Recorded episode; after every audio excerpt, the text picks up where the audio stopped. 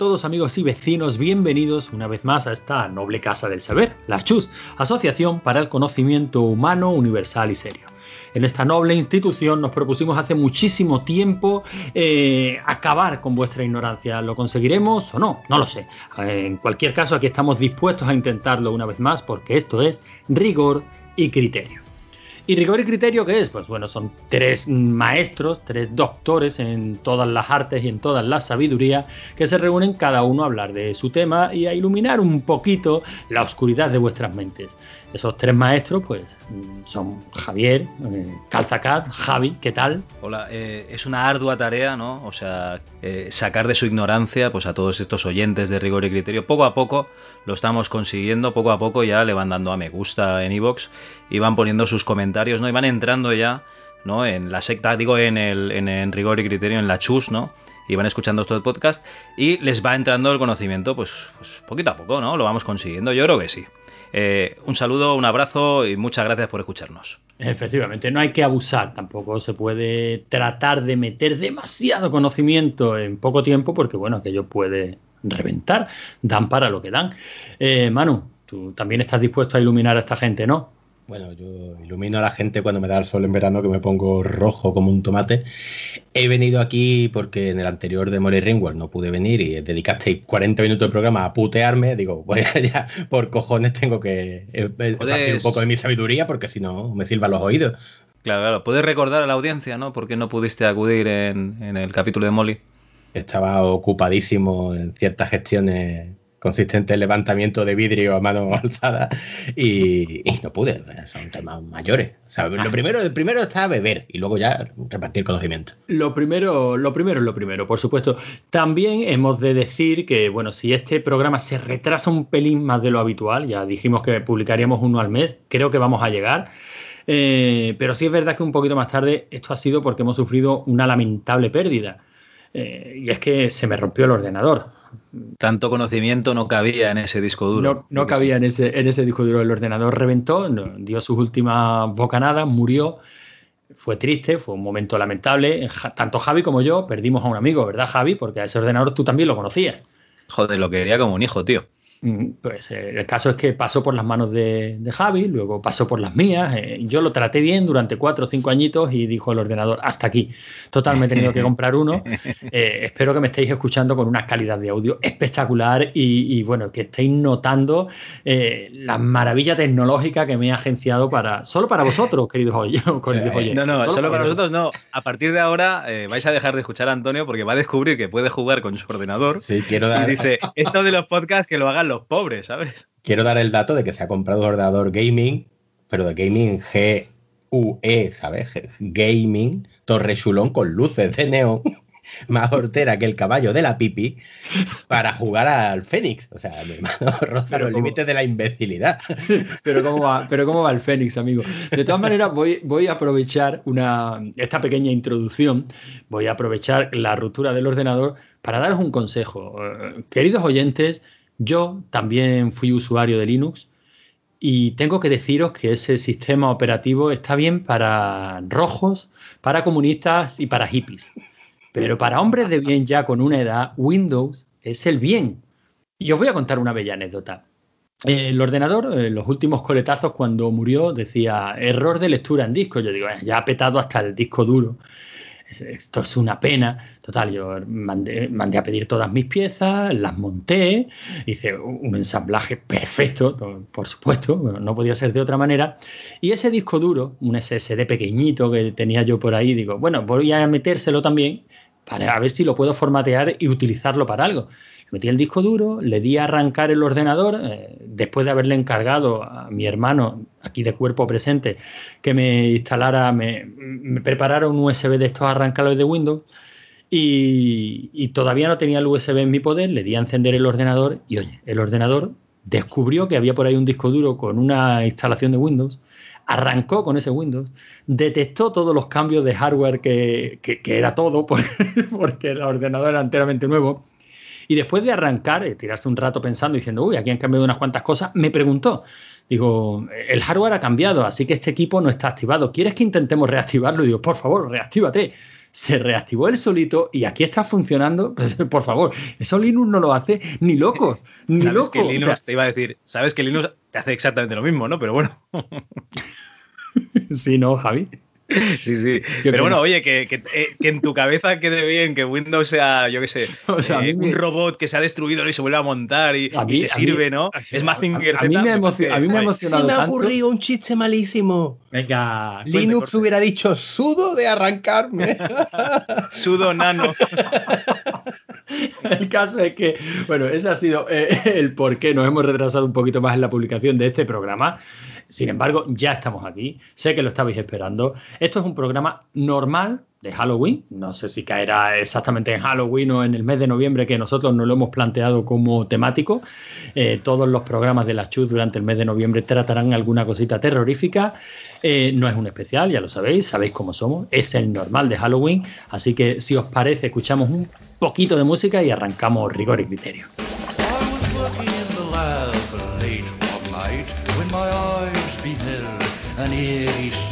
For my monster from his slab began to rise, and suddenly, to my surprise, he did the mash. Diga que sí. No puede ser que un podcast tenga 10 programas y 11 especiales. Es imposible. No. No, coño, no. No son especiales. O puta. Calla, coño, que estás todo el día protestando. From my laboratory in the castle east to the master bedroom where the vampires feast. The ghouls all came from their humble get a jolt from my electrode. They did the mash. They did the monster mash. The monster mash. It was a graveyard smash. They did the mash. It caught on in a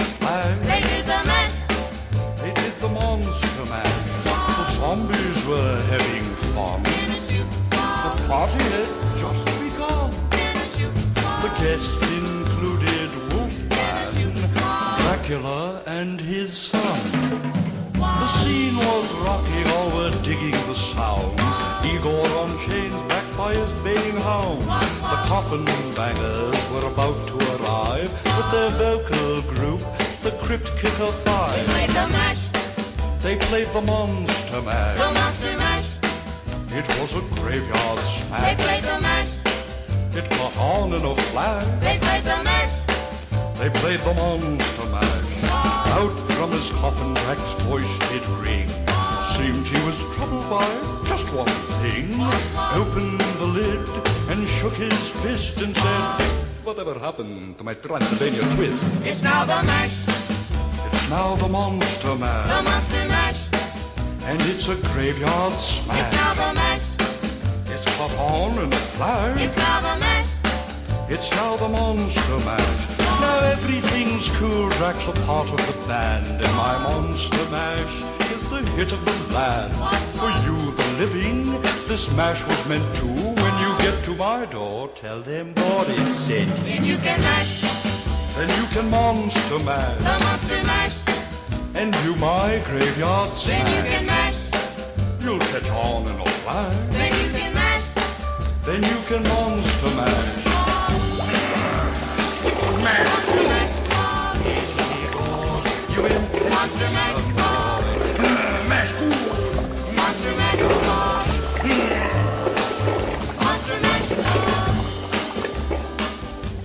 Y bueno, después de esta música engrasante, porque si no Javi nos regaña, eh, ya sabéis cuál es la dinámica que seguimos aquí. Traemos tres temitas, uno cada uno, no, lo, no nos lo jugamos a piedra, papel o tijera, no lo echamos a suerte. Eh, vamos simplemente por el orden que al presentador, que en este caso soy yo, le sale de, lo- de los, de los lichis. Así que, Javi, hoy vas a empezar tú. Venga, ¿qué nos traes? Hombre, qué bien. No, aquí no hacemos ni piedra, papel o tijera, ¿no? Como los grandes. nada, aquí nada. ya directamente eliges tú, vale, vale. Por supuesto. A mí me haría ilusión, ¿no? Que hicieses como que tiras un dado, ¿no? Y dices, Javi te ha tocado. Vale, es pues- lo mismo, ¿no? No, Pero- no, ni media palabra más. Eh, Vale. Nota mental, pon aquí efecto de dado. Eh, Javi, te ha tocado. Hostia, qué casualidad, vaya. Bueno, muy bien. Bueno, pues eh, si os tengo que decir la verdad, yo me había planteado un, un- un programa de Halloween, ¿no? Con un tema que por razones de, de- de tiempo y de y logística, que básicamente que es que todavía no nos han invitado a, a la cola del escorpión, por lo que sea, eh, pues quería tratar allí, pero como no ha habido programa, pues lo trato aquí, qué cojones. En fin, Eh, resulta que un día, no me preguntéis por qué, acabé empezando a ver una película de miedo en X Hamster, ¿vale? Y, y me diréis, ¿pero hay películas que no son porno en X Hamster? Sí, aquellos como YouTube. O sea, yo creo que el sistema de monetización eh, debe de ser que cuando ven tu vídeo, pues meten publicidad y tal y te pagan, ¿vale? Entonces, eh, allí hay de todo, de todo, la verdad. Una pasada. Bueno, pues la empecé a ver y tal, pero eh, me hice la promesa de, verla estas semanas antes de grabar el programa pero mi mujer pues se va a acostar un poco tarde estos días y no, no me iba bien, ¿no? De poner X Hamster para ver esa película estos días, así que, he visto otras cosas, eh, esa película no la he visto, pero prometo que la veré y la traeré a rigor y criterio, ¿no? Porque es el sitio donde se merece estar. Y eh, básicamente pues he visto co- cosas típicas. Me vi la segunda parte de, de Babysitter, esa película de, de Netflix. Eh, la película va de, digamos, de una eh, canguro que es muy amable, muy adorable, muy guay y tal, pero que ya sabéis que todas las películas que hay una canguro, pues suele ser una hija de la gran puta, ¿no? Y en este caso, pues eh, aquí se trata de una película sectaria, en la que hay pactos con el diablo, ¿no? Y se supone que tienen que morir niños. La primera parte de, Babysitter, eh, que la estrenaron hace tres o cuatro años, es, está muy bien, ¿no? Es una película que está bastante interesante, es chula. Esta segunda parte, pues es un poco mojón. Para que os hagáis una idea, eh, han intentado recuperar a los actores que salían en, en la primera, han intentado hacer exactamente lo mismo y recuperando pues, a todos lo, el elenco de actores de la primera parte, de los que solo se salva el tío que no lleva camiseta. O sea, el carisma de toda la película recae en un tío que pues, está fornido, ¿no? Es un- a ver, no es Arnold Schwarzenegger, ¿no? Pero es un tío que está fuerte, hace, hace pádel, ¿no? Y algunas abdominales. Y eh, es el tío sin camiseta. Y para mí es lo, lo mejor de la peli. Alguna decapitación, alguna muerte así un poco chorra y tal, pero en, en sí muy flojita. Así que digo, no, esto no, esto no ha valido, ¿vale? Para Halloween voy a ver alguna cosita más. Y no sé si recordaréis, ¿no? Que en Rigor y Criterio hicimos dos programas, dos estupendos programas, los dos putos mejores programas que hay en la podcastfera, en castellano al menos, y seguramente en inglés, ¿por qué no decirlo? De la mansión de, o sea, perdón, la maldición de Hill Haunting, ¿no? Lo recordáis, ¿no, amigos? De Haunting of Hill House. Sí, sí, sí, sí, sí, me acuerdo. De todas maneras, Javi, es que no quería interrumpirte demasiado, pero es que, joder, has hablado de babysitter y has dicho suelen ser malas. No, no, no, Aventuras en la Gran Ciudad, nuestra musa estaba ahí, una babysitter maravillosa. Y también has comentado la primera babysitter y no sé decirte, y es que tengo curiosidad, porque a mí todo este rollo me gusta. Esta era, bueno, sigue, sigue, luego te, luego te pregunto. No, no, si quieres hablo, si quieres hablo IMDB porque no me acuerdo del nombre de ninguno, ¿vale? De No, no, pero no me, protagonistas. no me refiero a, lo- a los actores, me refiero al a la sinopsis, porque creo recordar que yo esa peli la vi, la vi y me pareció un mojón, o sea, sí. Babysitter Sí. Es la de una obra de arte. Esa es Sí. maravillosa. A ver, contadme un poco de qué. a ver Esto, si esto, estamos- esto- esto me encanta, esto me encanta. Los dos lozanos, ¿no? El que dice que es una mierda y el que dice ver, que yo- viene yo ese no quería interrumpir. A mí la segunda también me gustó, está entretenida, es una mierda comparada con la primera. Y la niña tiene la niña, que también salía en la primera, la protagonista, tiene una ¿Qué cara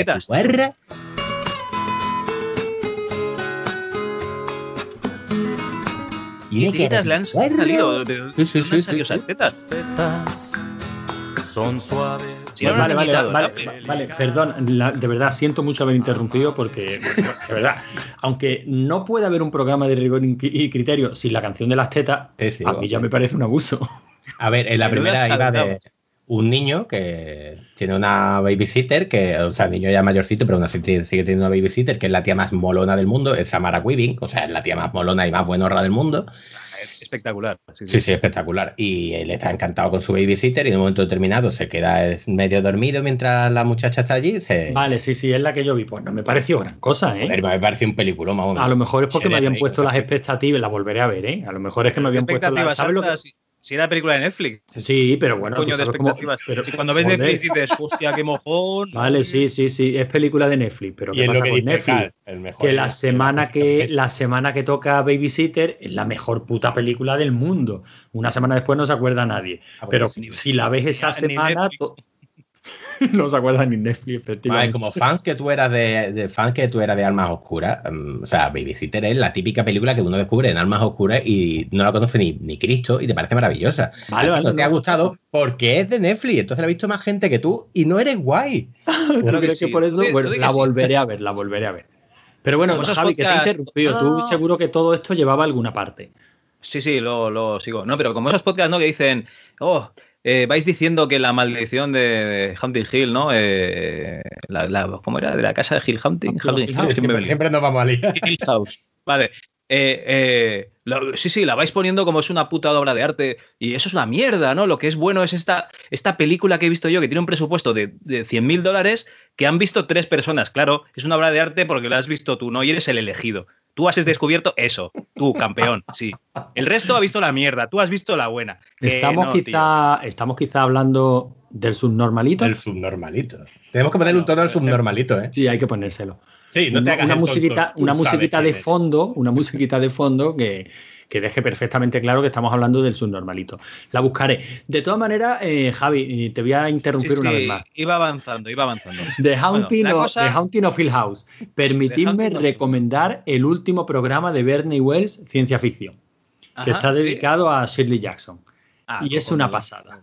Yo también quiero Bueno. recomendar que escuchen el especial que hicimos de House, que nos quedó de puta madre. Sí, sí, coño, este- publicidad, nuestro programa. No. Que sí, ya lo ha dicho Javi, pero este es que es específicamente Shirley Jackson y mola mucho. Además es el primer programa que tenemos que tiene dos partes y se escucha más la segunda que la primera. Que dice, ¿qué pasa aquí? En fin. Bueno, eh, como os iba diciendo, digo, pues coño, esto no puede ser, ¿no? Estamos aquí a tocar de Halloween y yo estoy viendo este mojón de película. Voy a ponerme, yo qué sé, la mierda esta de, de 8 o 9 capítulos y ya me pongo a tono, ¿no? Porque Mike Flanagan, este tío, no, no defrauda nunca, ¿no? Mm, Pues sí, sí que defrauda. O sea, si lo que es la otra vuelta de tuerca, ¿no? Esa novela eh, de Henry James eh, es aburrida, es aburrida es hasta el tedio, ¿no? Eh, Es porque está- aburrida, coño. porque está escrita antes de 1900, ¿no? Y eso lo lees y te estás durmiendo mientras ya... O sea, eh, no- ya no llegas al final de las frases del aburrimiento que te da. Y, y- y, bueno, y, y que realmente pues la, la cultura ha cambiado muchísimo, ¿no? Y estos británicos estaban mal de la puta cabeza. Pero bueno, en fin, eh, básicamente eh, la serie es un poquito más entretenida que, que la novela, pero es otro mojón, madre mía. Empieza guay, dice, sí, sí, sí, empieza, hostia, aquí, ¿qué ha pasado aquí, no? ¿Qué es esto? ¿Qué, qué, qué susto, no? Y de repente, tío, se va, se va, se va a una, no sé, a un melodrama eh, de Antena 3 por la tarde, en el que de vez en cuando salga un fantasmita y eso. Y, madre mía, eh, mojón, muy grande. O sea, es que es muy, muy, muy aburrida. Está bien hecha, claro que está bien hecha, ¿no? Porque tienen una producción de puta madre para hacer una serie de, de terror que está hecha en una casa, ¿vale? En una Para puta ser, casa para ser de. Netflix, ¿no? Para ser de Netflix no está mal, pero no, es, es muy aburrida. O sea, me sabe fatal. O sea, yo quería que, que me gustase, yo quería que hiciésemos un especial de, de- de tres horas, de diez de las que hiciese falta, pero eh, la acabé de ver ayer y, y dije, hostia, pues muy bien. Hala, al pozo de Netflix que no vuelvas a salir nunca más a mi vista. Y no he podido ver casi nada más. O sea que de momento esto es mi, mi aportación de mierda a, Halloween. Ya pues, pues podéis tomar el ansiolítico, ¿no? O beberos una monster, ¿no? Porque vaya bajona. No, no, no, que bueno, un poquito sí, porque la verdad es que lo hablamos en su, en su día. Estábamos este año, eh, estábamos bastante on fire con todas estas segundas partes de programas que funcionaron bien el año pasado, ¿no? O sea, o que por lo menos funcionaron bien, que se me entienda. Cuando nosotros decimos que un programa ha funcionado bien, es que nosotros nos lo hemos grabado bien, nos lo hemos pasado Nos lo bien hemos grabándolo. pasado bien. Efectivamente. es que con el de Shirley Jackson, tío, ahí nos leímos los libros, vimos la, la, la o sea, la serie, incluso dos vueltas le vimos a la serie, todo de puta madre. Claro, y eh, pues no, esto es un mierdolo. Es que le teníamos, le teníamos muchas ganas a esta segunda parte, queríamos también leer la novela, aunque es verdad que ya en ese programa tú decías que a ti te parecía aburridísima, a mí no me lo parece tanto. No me la acabé, tío. Y teníamos ganas también de ver la, la adaptación, porque también hay un par de adaptaciones basadas en esa, en esa novela. Pero bueno, eso se quedará ahí, ¿no? Porque si tan mal ha sido la serie, tú tampoco la has visto, ¿no, Manu? No, no la he visto. Yo, bueno, y luego ya al final hacemos recomendaciones, que quería recomendar una. Eh, esa no, no la he visto. Bueno, pues nada, entonces la verdad es que tu aportación de, Halloween ha sido muy bajonera, ¿eh, Javi? ¿No tienes alguna historia de miedo que contarnos? ¿Una historia terrorífica? Yo que sé, un condón roto, un ERTE, una inspección de Hacienda. las, cosas que, eso- las cosas que ya nos dan miedo con, con esta edad, por supuesto. Eso sí, no, hombre, real, sí, eso sin problemas. Vosotros sabéis que yo no siempre me he ganado la vida como podcaster, ¿no? Antes de ganarme la vida como podcaster, pues tenía otros curros, he tenido otros curros. Yo, de hecho, cuando estaba estudiando en la universidad, no estaba estudiando podcasting, ¿no? Porque todavía no estaba la carrera. Ahora que ya está homologada, pues me lo puedo pensar, ¿no? Pero en aquel momento no estaba. Pues eh, estuve trabajando una temporada en el hospital de Beibiche, en Barcelona, haciendo de celador, ¿vale?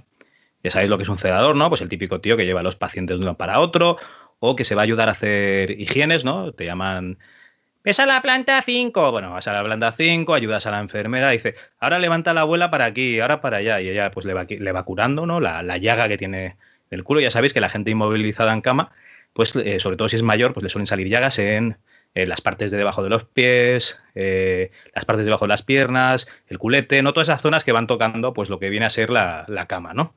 Eh, pues básicamente eh, mi trabajo era ese. El primer día, por ejemplo, eh, me pusieron a, a controlar el ascensor. Eso estaba guay, ¿no? Porque te decían, oye, que hay un Exitus en la, en la 13, ¿vale? Y te ibas a la 13 y resulta que allí aprendí lo que era un Exitus. ¿Vosotros sabéis lo que es un Exitus? Pues no. No. Vale, pues un exitus no es morir de éxito, sino simplemente es morir, ¿no? O sea, un exitus es cuando hay alguien que ha palmado en, en una planta, ¿no? Pues te dicen, ves a la planta, yo que sé, a la 10, ¿vale? Y entonces vas a la planta 10, esperas allí a un par de celadores que lo que han hecho, pues, es eh, traspasar a esa persona, esa, ese cuerpo, más bien, ahora mismo, eh, de una cama de hospital a una cama, pues a una camilla que se pueda desplazar fácilmente. Normalmente son más estrechitas estas de, digamos, de- del frigorífico, luego sabréis por qué digo eso, y eh, lo atan ¿no? con una sábana por encima y otra por debajo, pues para que no se vea nada. Y entonces el- lo del exitus es para ir tú corriendo ¿no? el ascensor, decir que el ascensor está ocupado y que poca gente vea, eh, pues eso, que se están llevando un fiambre, ¿no? Luego lo bajas ahí al sótano y lo metes en, en el frigorífico, en una cámara, una habitación, pues que está fría, que eso ya lo habéis visto, lo que viene a ser la morgue, ¿no? De las películas típicas que, que habéis visto, con las camillas ahí y tal. Bueno, pues un día me tocó hacer un exitus de estos, o sea, no llevando el ascensor, sino que me dijeron, eh, tú, Javi, campeón, vete a la planta tal, eh, no me acuerdo de la planta, hace veintipico de años de eso, a la habitación tal, que hay un exitus, total, que me voy allí, eh, pues hay que atar el, o sea, hay que traspasar el, cadáver, ¿no? El cadáver se traspasa, pues lo que viene siendo cogiendo las sábanas, ¿no? Entonces, eh, yo y otro compañero cogimos los dos extremos de las sábanas y lo, atamos a, la camilla. El compañero, tanto hay que decir, Raúl, un saludo desde aquí, Antes de entrar, eh, como me vio con un poco de sueño, me había dado una pastilla, ¿no? Que tenía ahí un, no sé, una cara de, no sé si era el Idefix, ¿no? O, era el, el el de Tintín, una pastillica, me dijo que con esto me iba a despertar. Bueno, el caso es que estábamos allí moviendo el cadáver, me voy para el ascensor con el chaval y ya bajamos al sótano y él se tiene que ir a hacer unas cosas y me voy yo a la nevera, lo que viene siendo la nevera, donde solo hay que apuntar pues el cadáver que has dejado, la habitación y tal. Y hay que ponerle pues un ¿cómo te lo diría yo? La etiqueta, ¿no? O sea, el número de habitación en el dedico gordo del pie. Y eso que cuando ya me estoy yendo, ya os podéis imaginar la, la escena, ¿no? Habitación poco iluminada, un montón de cadáveres en, camillas, eh, silencio absoluto. Eh, yo pues, a, a cojone importante, ¿no? Porque era jovencito, no como ahora, ¿no? Que ahora me sueltas a pasar una noche en una habitación llena cada vez y vamos, te monto ahí una fiesta. No, pero aquel entonces no. Pues eh, resulta que, que noto cómo me cogen de, de la muñeca. Vale, yo acojonado, perdido. Y me giro y me cago en la puta. Se había deslizado la mano por debajo de la sábana y me estaba cogiendo la mía. Dios, hostia, un acto reflejo. Yo, yo cagado, el zurullo se me estaba saliendo ya por el ojete, ¿vale? Pero luego miro hacia arriba y veo que, que se empieza a mover la sábana y me pareció oír las siguientes palabras, ¿eh? ¿Vale? Yo creo que eran consejos. Me dijo, nunca digas de este agua no beberé, esa polla no me cabe o ese cura no es mi padre. Ese fue el primero de una serie de tres. El segundo fue Nunca juegues con un siciliano cuando la muerte está al acecho. Y el tercero es No te mezcles en una guerra de conquista en Asia. ¿Vale? Yo después vi la princesa prometida y entendí todo lo que me estaba diciendo. O sea, ese cadáver me estaba dando consejos para, para mi vida. ¿Vale? Y así fundé una página que se llama consejosdemierda.com, ¿vale? Que, que hago spam aquí de valor, que la podéis consultar en internet, ¿vale? Y tiene esta, esta sinopsis, ¿no? ¿Quiénes somos? Pregúnteselo. Piense por un momento en todos los consejos que recibe de familiares, amigos y a veces incluso de desconocidos. Consejos de mierda que nos da la gente sin experiencia en argumento. Nuestro trabajo es cubrir esa necesidad, hoy en día generalizada y de baja calidad. Nosotros le prometemos consejos de mierda de la mano de los mejores profesionales. Desde hace años nos especializamos en el consulting para particulares y empresas, enfocado siempre en la eficacia de nuestro trabajo y en la satisfacción del cliente o paciente.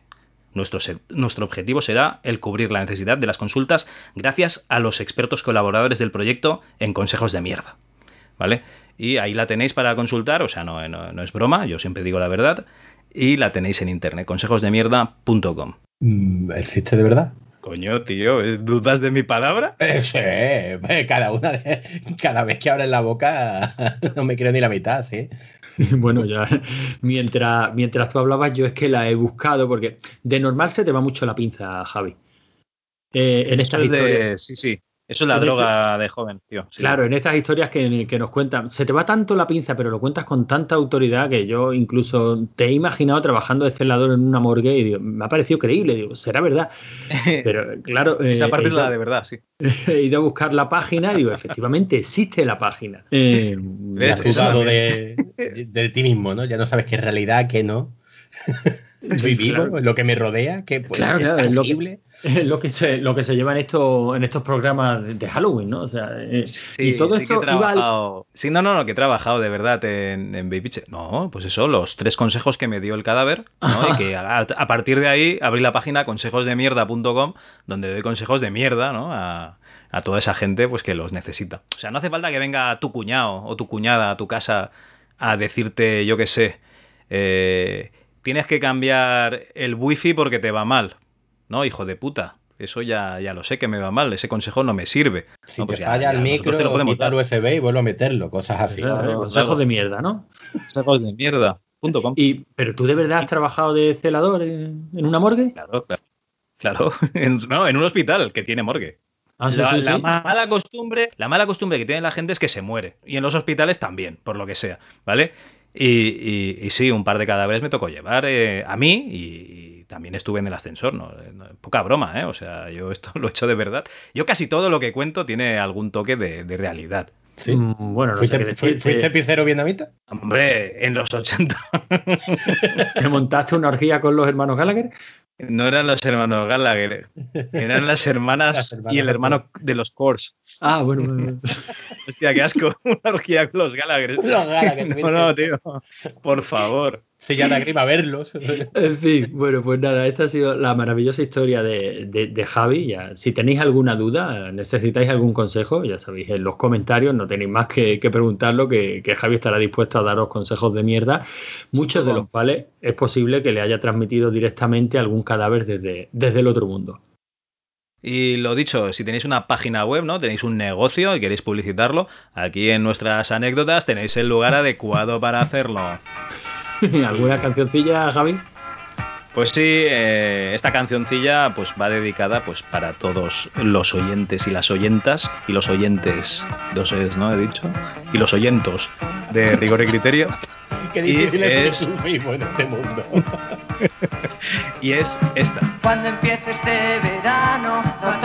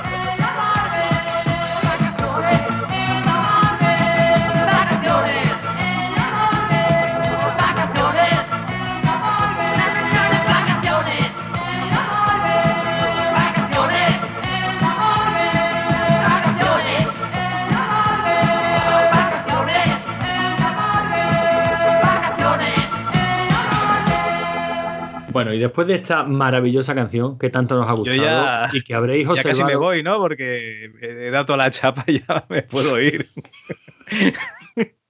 y que habréis, habréis observado que ni Javi ni yo hemos dicho el título, y eso es porque en el momento en el que estamos grabando no lo sabemos. Javi nos pasará la canción luego, pero la- por la No magia del podcasting. Por, por magia, por, por ciencia infusa. Yo mientras habla Maese, si quieres, la busco. O sea, que fíjate la No, no, profesionalidad no. y luego te Tú- doy el título. Tú nos escuchas con atención porque ahora, ahora, como ya hemos dicho, esto no es una democracia, esto es una dictadura. Aquí no se juega piedra, papel y tijera ni nada parecido. Aquí soy yo el que decide el orden de los temas. Y como hay que dejarlo mejor para el final, y creo que aquí el único que medio se ha currado el tema ha sido Manu, ahora me toca a mí. Y voy a hablar también de una peli, una película maravillosa. Pero Ah, ah, espera un segundo. Ahora puedes buscar el título de la canción, Javi. Yo me voy a mear. Venga, así que. Vale. Nos vemos en media hora. Hasta luego. Bueno, pues esta es una película maravillosa. O sea que no, no es una película maravillosa, es un mojón muy grande, pero es una película española y quería traerla, no sin antes poneros en situación. No sé si conocéis un canal de televisión que se llama Dark. Eh, ¿Os habéis ido de verdad, hijos de puta? No, hombre, no. Sí, Pero sí, aquí estamos sin el micro, pero bueno. Sí, sí. Dark, yo cuando tenía dinero y pagaba Movistar, ¿no? Eh, ahora como me dedico al podcasting tengo menos dinero, pues eh, sí, sí, eh, ahí en Movistar estaba Dark y solía poner películas de, de mierda, ¿no? O sea, buena mierda de serie B normalmente, sí, sí. Efectivamente, bueno, Las pues mejores cuñas publicitarias de la historia. de la eso es cierto. Yo todavía recuerdo con cariño la de alta tensión. Pero sí, sí, efectivamente Dark pone películas de mierda y unas cuñas publicitarias maravillosas. Eh, yo lo veo porque es uno de los muchos canales que esta televisión local a la que tanta publicidad le, le hago por aquí. Si, si nos quiere patrocinar, nosotros estaremos encantados, que no es otra que PTV Telecom, Procono, lo que siempre ha sido Procono. Pues este es uno de los canales que mete en su paquete, ¿no? El paquete de telefonía, internet y tal. Bueno, pues habitualmente yo hago zapping y, siempre paso por esta cadena porque no pierdo la esperanza de en algún momento encontrarme una buena película. No se ha dado el caso hasta ahora. Eh, todo lo que por ahí echan pu- pues suelen ser mojones infectos, eh, producciones directamente a, a vídeo, grabadas en vídeo, pero no en vídeo digital moderno, no, no, en vídeo VHS, o sea, todo mal. Eh, y entre tanta ponzoña, de vez en cuando me quedo mirando asombrado algunas imágenes que digo, bueno, ¿esto qué mierda es? Y eso me pasó. Eso me pasó no hace, no hace mucho que vi una película en la que sabía que era española porque reconocía al protagonista, que es Javier Bódalo, no sé si sabéis quién es. No, conozco a Javier Pues, eh, Cámara, si te vale. No, pues este Javier Bódalo es el chico que, el borracho de Promoción Fantasma. ¿Os acordáis de Promoción Fantasma? Sí. Pues el borracho, el Sí, que había pero muerto. no, no, no tanto. Pues está, está muy chula. No, Promoción Fantasma es divertidísima. Sí, sí, sí. Sí, me gustó, pero que no me acuerdo tanto, que hace muchos El años, borracho, años, joder. el borracho sí, que, mu- que murió de fiesta y su fantasma estaba borracho. Efectivamente. Siempre, ¿no? Siempre, Sí. claro, sie- siempre porque murió con una tajada, ¿no? Ahí morían todos los protagonistas en un incendio y a este le pilló, pues eso, borracho. Pues este Javier Bódalo, que, la verdad es que el chaval trabaja muchísimo, sobre todo últimamente en, en televisión, ¿no? Lo que es en, en cine, pues creo que justo antes de esta La Noche del Virgen, que es la peli de la que voy, de la que voy a hablar, hizo promoción fantasma. Y digamos que este es su primer protagonista, ¿no? Eh, no sé qué decir. la escena que a mí me impactó sobremanera era la de este Javier Bódalo en un sofá de una casa sórdida y sucia con cucarachas corriendo por el suelo, mirando un álbum de, un álbum de fotografías viejos, eh, de fotografías viejas, eh, fotos en blanco ¿No y negro, una paja o algo? haciéndose una paja, efectivamente, eh, mientras olía unas porque bragas, has dicho lo del virgen, ¿no? Si es la noche del virgen, pues... mientras claro. olía unas bragas sucias y, Qué bien. Y la película torrente, ¿no? Sí, y la película abundaba en primeros planos de la polla de ese Javier Bódalo.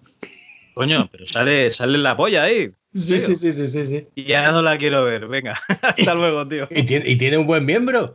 Eh, no, no, na- nada, nada Lo que espectacular. rollo Lucía y el sexo, que quieres ver a las tías en bolas y te sale ahí el pedazo de nabo del pavo es. en la playa. Efectivamente. Pero yo, no, yo yo- no, no era necesario, pues, qué exceso, ¿no? Y yo decía, pero bueno, ¿esto qué es?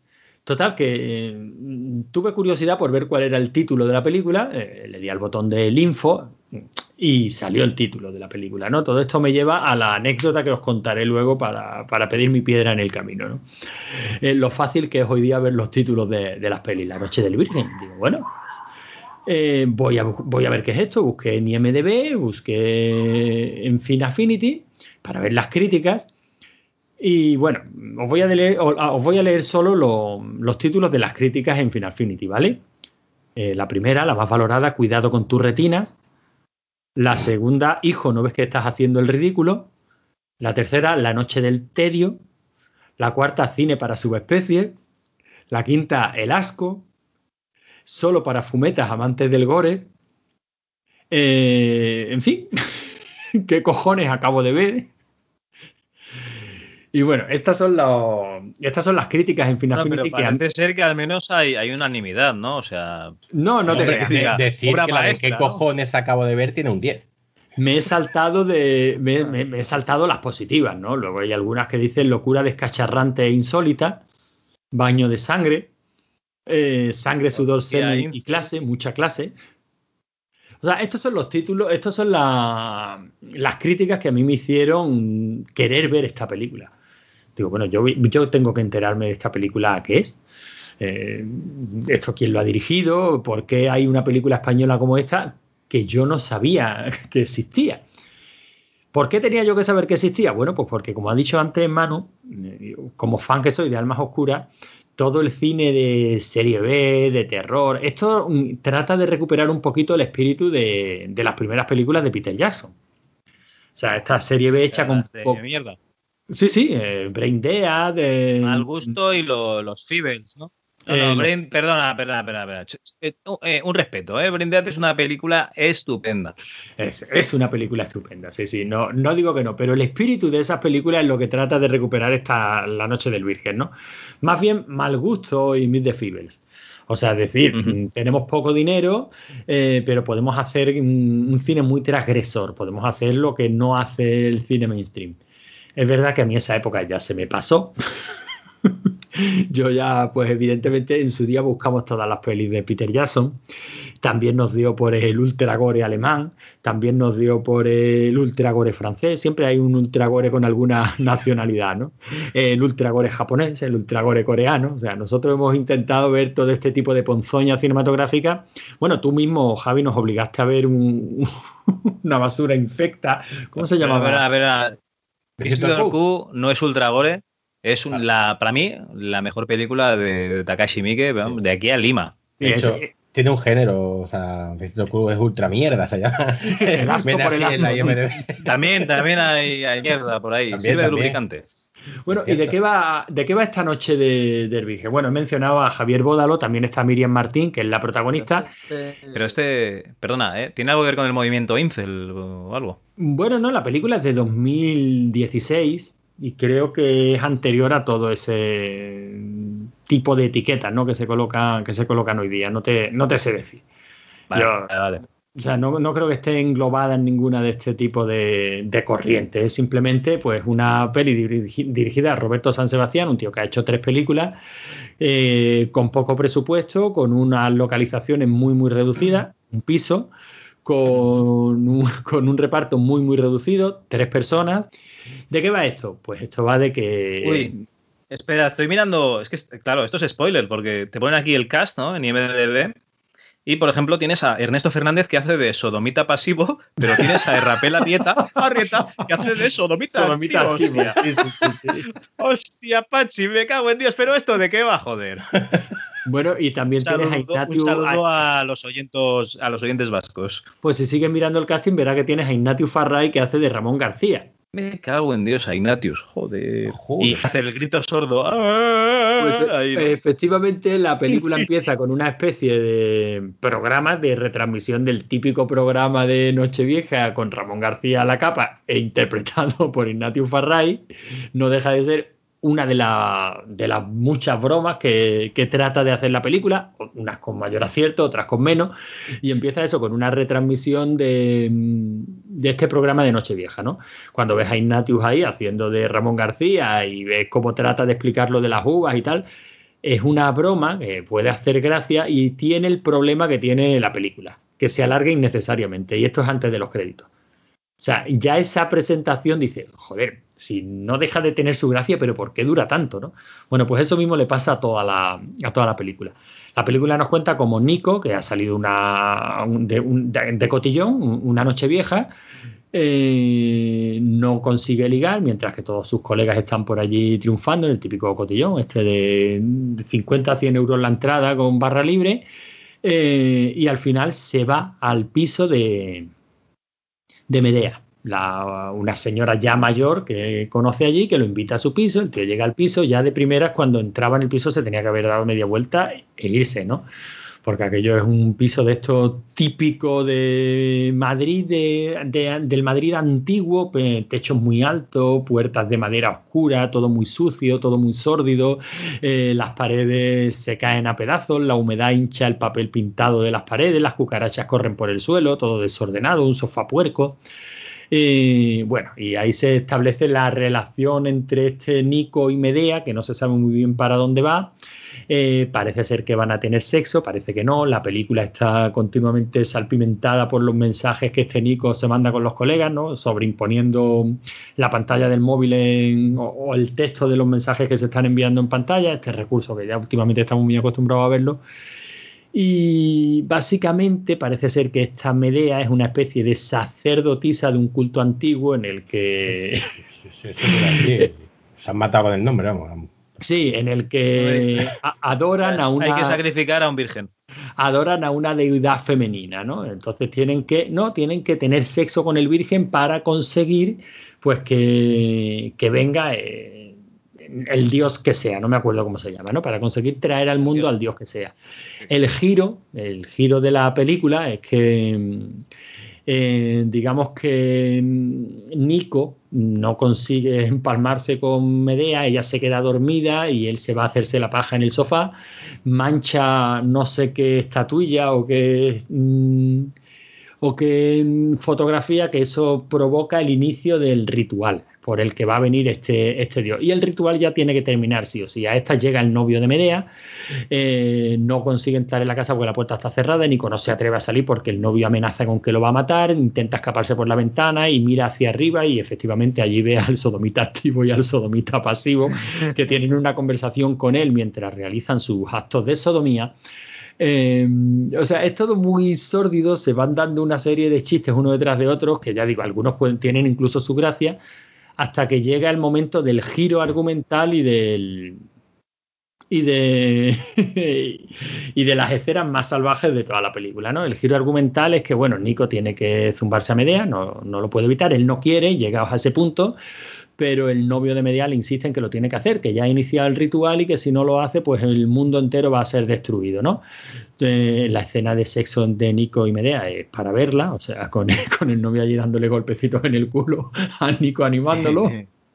Y después de este ritual, pues claro, uno que es lo que espera, que Medea se quede embarazada de este dios que va a venir al mundo, pero no, el que se queda embarazado es Nico.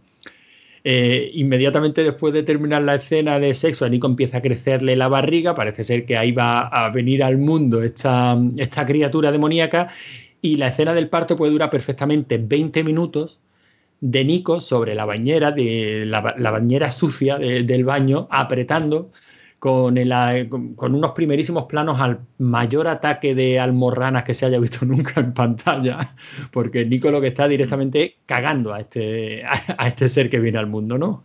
Sí, Ahí no, porque por la vagina, por lo que sea, no puede sacarlo, ¿no? Ahí echaron el resto en, efe- en efectos especiales, ¿no? Eh, esa criatura sale al mundo, mm, queda colgando de un. de algo que no se sabe muy bien si es cordón umbilical o las propias tripas de Nico. Que a partir de ese momento empieza a corretear por la casa, agarrando lo que puede ser su propio paquete visceral colgando del intestino que le sale del culo.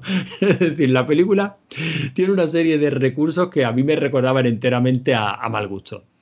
Eh, película que yo estoy seguro de que si la hubiéramos descubierto con 14 o 15 años, la hubiéramos Sería puesto a, la altura, seguro, la hubiéramos puesto a la altura que en su día pusimos mal gusto.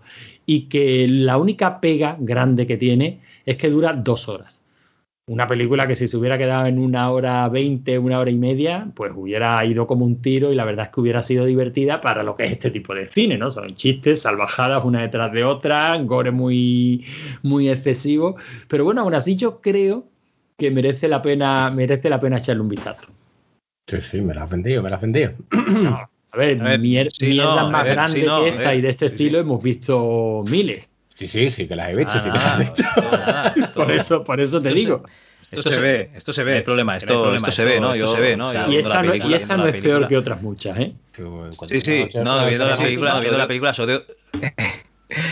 solo tengo, que comentar, Solo que, que claro, comentar que, claro, 60.000 60.000 euros de presupuesto, euros de presupuesto, ¿sabes? lo que comentas ¿sabes? es Lo muy que comentas es escueto, muy escueto. y solo tengo Y que solo decir, tengo que decir, ¿no? ese, Ese- chico, ¿no? ese Ernesto chico. Fernández, Ernesto. Que Fernández, alguna vez ¿no? hace Que si alguna otra alguna vez hace película, alguna otra película, pues que la gente pues lo que podrá recordar, podrá recordar. IMDb y verá que es el sodomita que es pasivo, ¿no? sodomita pasivo, Siempre viste más, ¿no? Ser Siempre el viste más, ¿no? Ser el sodomita el sodomita pasivo. El sodomita pasivo. Ya que te van a- ya que te van a, buscar y dirán, eh, mira, el sodomita, eh, el pues que sodomita. Pues al menos ¿no? que sea el activo. pondrán su book de esto para buscar. Sodomita En mi papel de sodomita pasivo, En mi rol, en mi rol de sodomita pasivo, estoy muy contento del trabajo que estuve efectuando mientras me daban por el ojete. Me entregué a tope. Mi compañero de reparto lo dio todo. Qué cabrones. Casi me quedo Bueno, preñado el yo, caso es que no ya digo. el protagonista de la película. Una peli que, que me apetecía comentar con vosotros porque creo que tiene todo el espíritu de, de un cine que consumimos muchísimo, muchísimo, muchísimo. Que ya que iba a decir todo el espíritu de rigor y criterio, no te faltaría razón. también, también. Y bueno, para si no tenéis nada más que comentar sobre esta, sobre esta peli, Es que no la hemos visto, entonces la, la premisa, bien, ¿no? O sea, todo lo que sea salir a follar una noche, pues yo lo, lo veo bien. El chaval, pues, como lo- por lo que sea, no conocía Tinder y se metió en un piso que, Hombre, por lo que dices es Tinder, ya ha salido, ¿eh? Ya nos hemos quitado esa espinita de en medio, ya. bien metido podemos- ese Tinder ahí, Javi. Bien metido ese Tinder. Ahí, ahí. Bueno, entonces el tío, a la que ve que se mete en la pensión del día de la bestia, ya no empieza a sospechar un poco. Sí, sí, la verdad es que, hombre, el planteamiento es, es decir, bueno, qué chico que haces ahí, ¿no? Pero bueno, yo creo que ese plan- planteamiento es compartido con absolutamente todas las películas de terror de la historia, ¿no? Sí, sí. O ¿Por sea, chicos, eso? chicos, ¿dónde Y vas es y que por te, qué te haces eso? pones que ves a Medea y tampoco es que dices, jo, tío, qué, qué, qué- qué preciosa. Bueno, a ver, la No, chavala, no, no, pues, no, desde luego me la chica muy bastante- guapa, eh, buen cuerpo, tal, ¿eh? no, es normalita, entonces a lo mejor es aliciente para que se quedase, ¿no? Si me dices, está la prota del babysitter, yo, vamos, me corto un testículo, ¿no? Y voy a la fiesta esa. Yo, yo- claro. yo cago a Satanás y, y a Lucifer. vamos. lo que haga falta. Yo soy- Efectivamente, efectivamente, esta es la película en la que Javier Bódalo caga a Satanás. Y yo creo que, que, la de- que eso la describe perfectamente. Y bueno, yo también quiero poner mi pequeña piedra en el camino. Y mi piedra en el camino va a empezar con una confesión un tanto extraña. Y es que a mí me gustan los cementerios. Pero gustarme de verdad. No es eso de ver una foto y decir, "Ah, mira qué bonito, qué gótico y qué tal. No, señor. Es más bien eso de visitar a unos amigos en el sur de Inglaterra y obligarlos a parar en la parte de atrás de cualquier iglesia, en cualquier aldeíta minúscula, solo por el gusto de ver tres lápidas inclinadas por el tiempo y un angelote de piedra blanca que con las cuencas de los ojos ennegrecidas por el moho señala al cielo con su dedo de piedra. Es muy posible que no sea un gusto muy normal, lo reconozco. Pero al fin y al cabo, no somos más que la suma de nosotros mismos y nuestras circunstancias. Y mis circunstancias Las que me brindaron esta afición necrológica están plagaditas de nichos, de tumbas y panteones, repletas de cadaverinas flotando inanes sobre tierra húmeda recién removida. Hasta los topes de efigies de roca caliza, de cuervos negros, de enormes cruces y de arcos de piedra con verjas metálicas que impiden la entrada. O la salida. Sí, me gustan los cementerios. Y me gustan por culpa de la Hammer y de la Amicus Productions, me gustan por Peter Cushing y por Christopher Lee, por Terence Fisher y por Ray Watt Baker, me gustan por la obsesión de Roger Corman, o más bien por todo su ciclo dedicado a Edgar Allan Poe. Joder, qué bien hacía las cosas Corman cuando le daba la gana. Pero sobre todo, me gustan porque una vez cuando tenía 12 añitos me encontré con Linnea Kigley bailando desnuda sobre una tumba mientras sonaba una canción. Por supuesto, se trataba de nada más y nada menos que el regreso de los muertos vivientes. Y sí, por fin ha llegado la hora de hablar un poquito sobre esta secuela bastarda de La Noche de los Muertos Vivientes, la cual no hubiera sido lo que es sin su padre adoptivo, Dan O'Bannon. Pero remontémonos al origen. Seguro que todos habéis oído hablar de La Noche de los Muertos Vivientes y estaréis más que al corriente de la carrera cinematográfica posterior del que ha quedado como su principal creador, George A. Romero. Pero el caso es que él no fue el único autor de tan fundacional obra. Tan importante como el maestro fue el coautor del guion, John Russo. A la sazón, también coproductor del film y amigo del alma de nuestro director zombie favorito. Amigos, al menos hasta que un error a la hora de registrar los derechos de la obra hizo que prácticamente desde el momento de su estreno, Night of the Living Dead, sea de dominio público. Vamos, que si os apetece podéis grabaros unos cuantos DVDs y ponerlos a la venta, que nadie os va a poder decir nada. El caso es que después de la gran cagada, los ánimos estaban un poco encrespados y la situación se tuvo que volver poco menos que insostenible. Así pues, nuestros dos amigos, aquellos a los que podemos considerar sin miedo a equivocarnos el padre y la madre del zombie moderno, decidieron separarse. Rompieron su sociedad, partieron peras y tiró cada uno por su lado. No fue fácil porque lo cierto es que había muy poquito que repartir, ya sabéis, dominio público. Pero consiguieron llegar a un acuerdo. Romero se reservaba el derecho de dirigir las secuelas oficiales y Russo a cambio se quedaba con la coletilla Of the Living Dead para poder seguir explotando el éxito de la cinta en forma de novelas. De novelas, sí. O sea que John Russo escribió su libro Return of the Living Dead. Podéis comprarlo en Amazon si os va la marcha. Y luego empezó el típico baile de compra de derechos entre unas productoras y otras. Estaba casi decidido que sería Top Hooper el que rodaría la que por aquel entonces iba a ser una secuela seria y terrorífica de la obra original. Sin embargo, se cruzó en su camino Life Force, y Hopper abandonó el proyecto para centrarse en la historia de una alienígena que totalmente desnuda siembra el caos en Londres zombificando a cualquier manomo que se cruce en su camino. Una maravilla. Bueno, mientras tanto, el proyecto que nos ocupa acabó en manos de nuestro querido Dan O'Bannon, que fue el que la convirtió en la maravilla que hoy recordamos y adoramos. El regreso de los muertos vivientes es probablemente la combinación más eficaz de comedia y terror que se haya rodado nunca, con permiso de Evil Dead 2. La historia es de sobras conocida. Unos trabajadores de un almacén de suministros médicos liberan por accidente el gas Trioxin 245, contenido en unos bidones pertenecientes al ejército que se encuentran almacenados en el sótano. Dicho gas tiene el simpático efecto secundario de resucitar a los muertos, los cuales se convierten en seres prácticamente indestructibles y ansiosos devoradores de cerebro. A priori una cinta de terror puro y duro, pero sin duda Dan O'Bannon impuso su criterio y alteró radicalmente el tono de la historia, y la cosa funcionó. Esta comedia terrorífica fue un auténtico éxito de taquilla, desbancando curiosamente al Día de los Muertos. Ahora ya sabéis por qué no el Día de los Muertos Vivientes, ¿verdad? Que se había estrenado en las mismas fechas.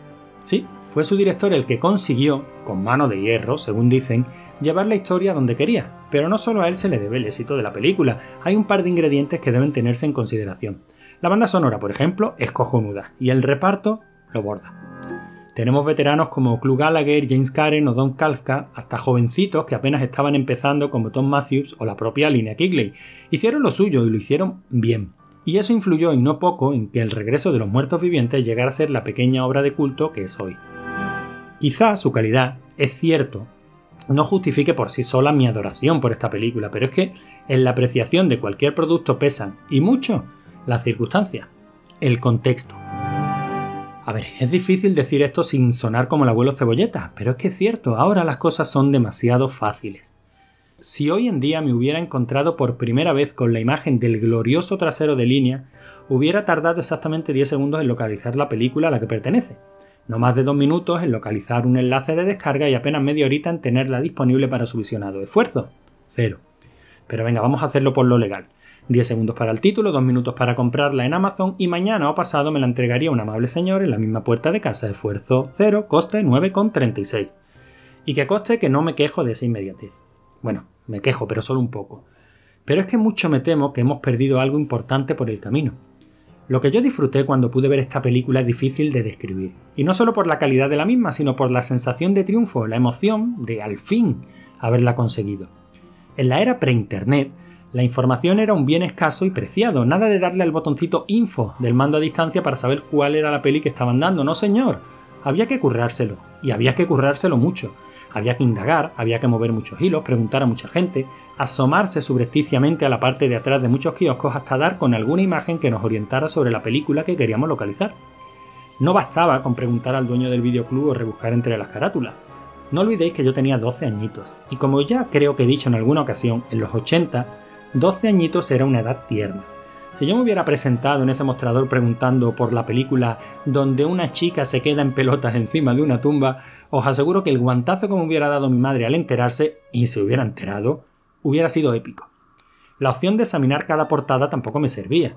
No sé si recordáis que las pelis de terror solían estar cerca de la sección porno, y mis abnegados progenitores tenían establecido un perímetro de seguridad tan amplio que me impedía acercarme a menos de 5 metros. Vamos, que la visita semanal a aquel templo del ocio audiovisual, me refiero al videoclub, se ceñía, al menos en mi caso, al pasillo de infantiles y a las pelis de Marisol, Joselito y Manolo Escobar. Buscarla en una revista tampoco era una opción válida, créanme.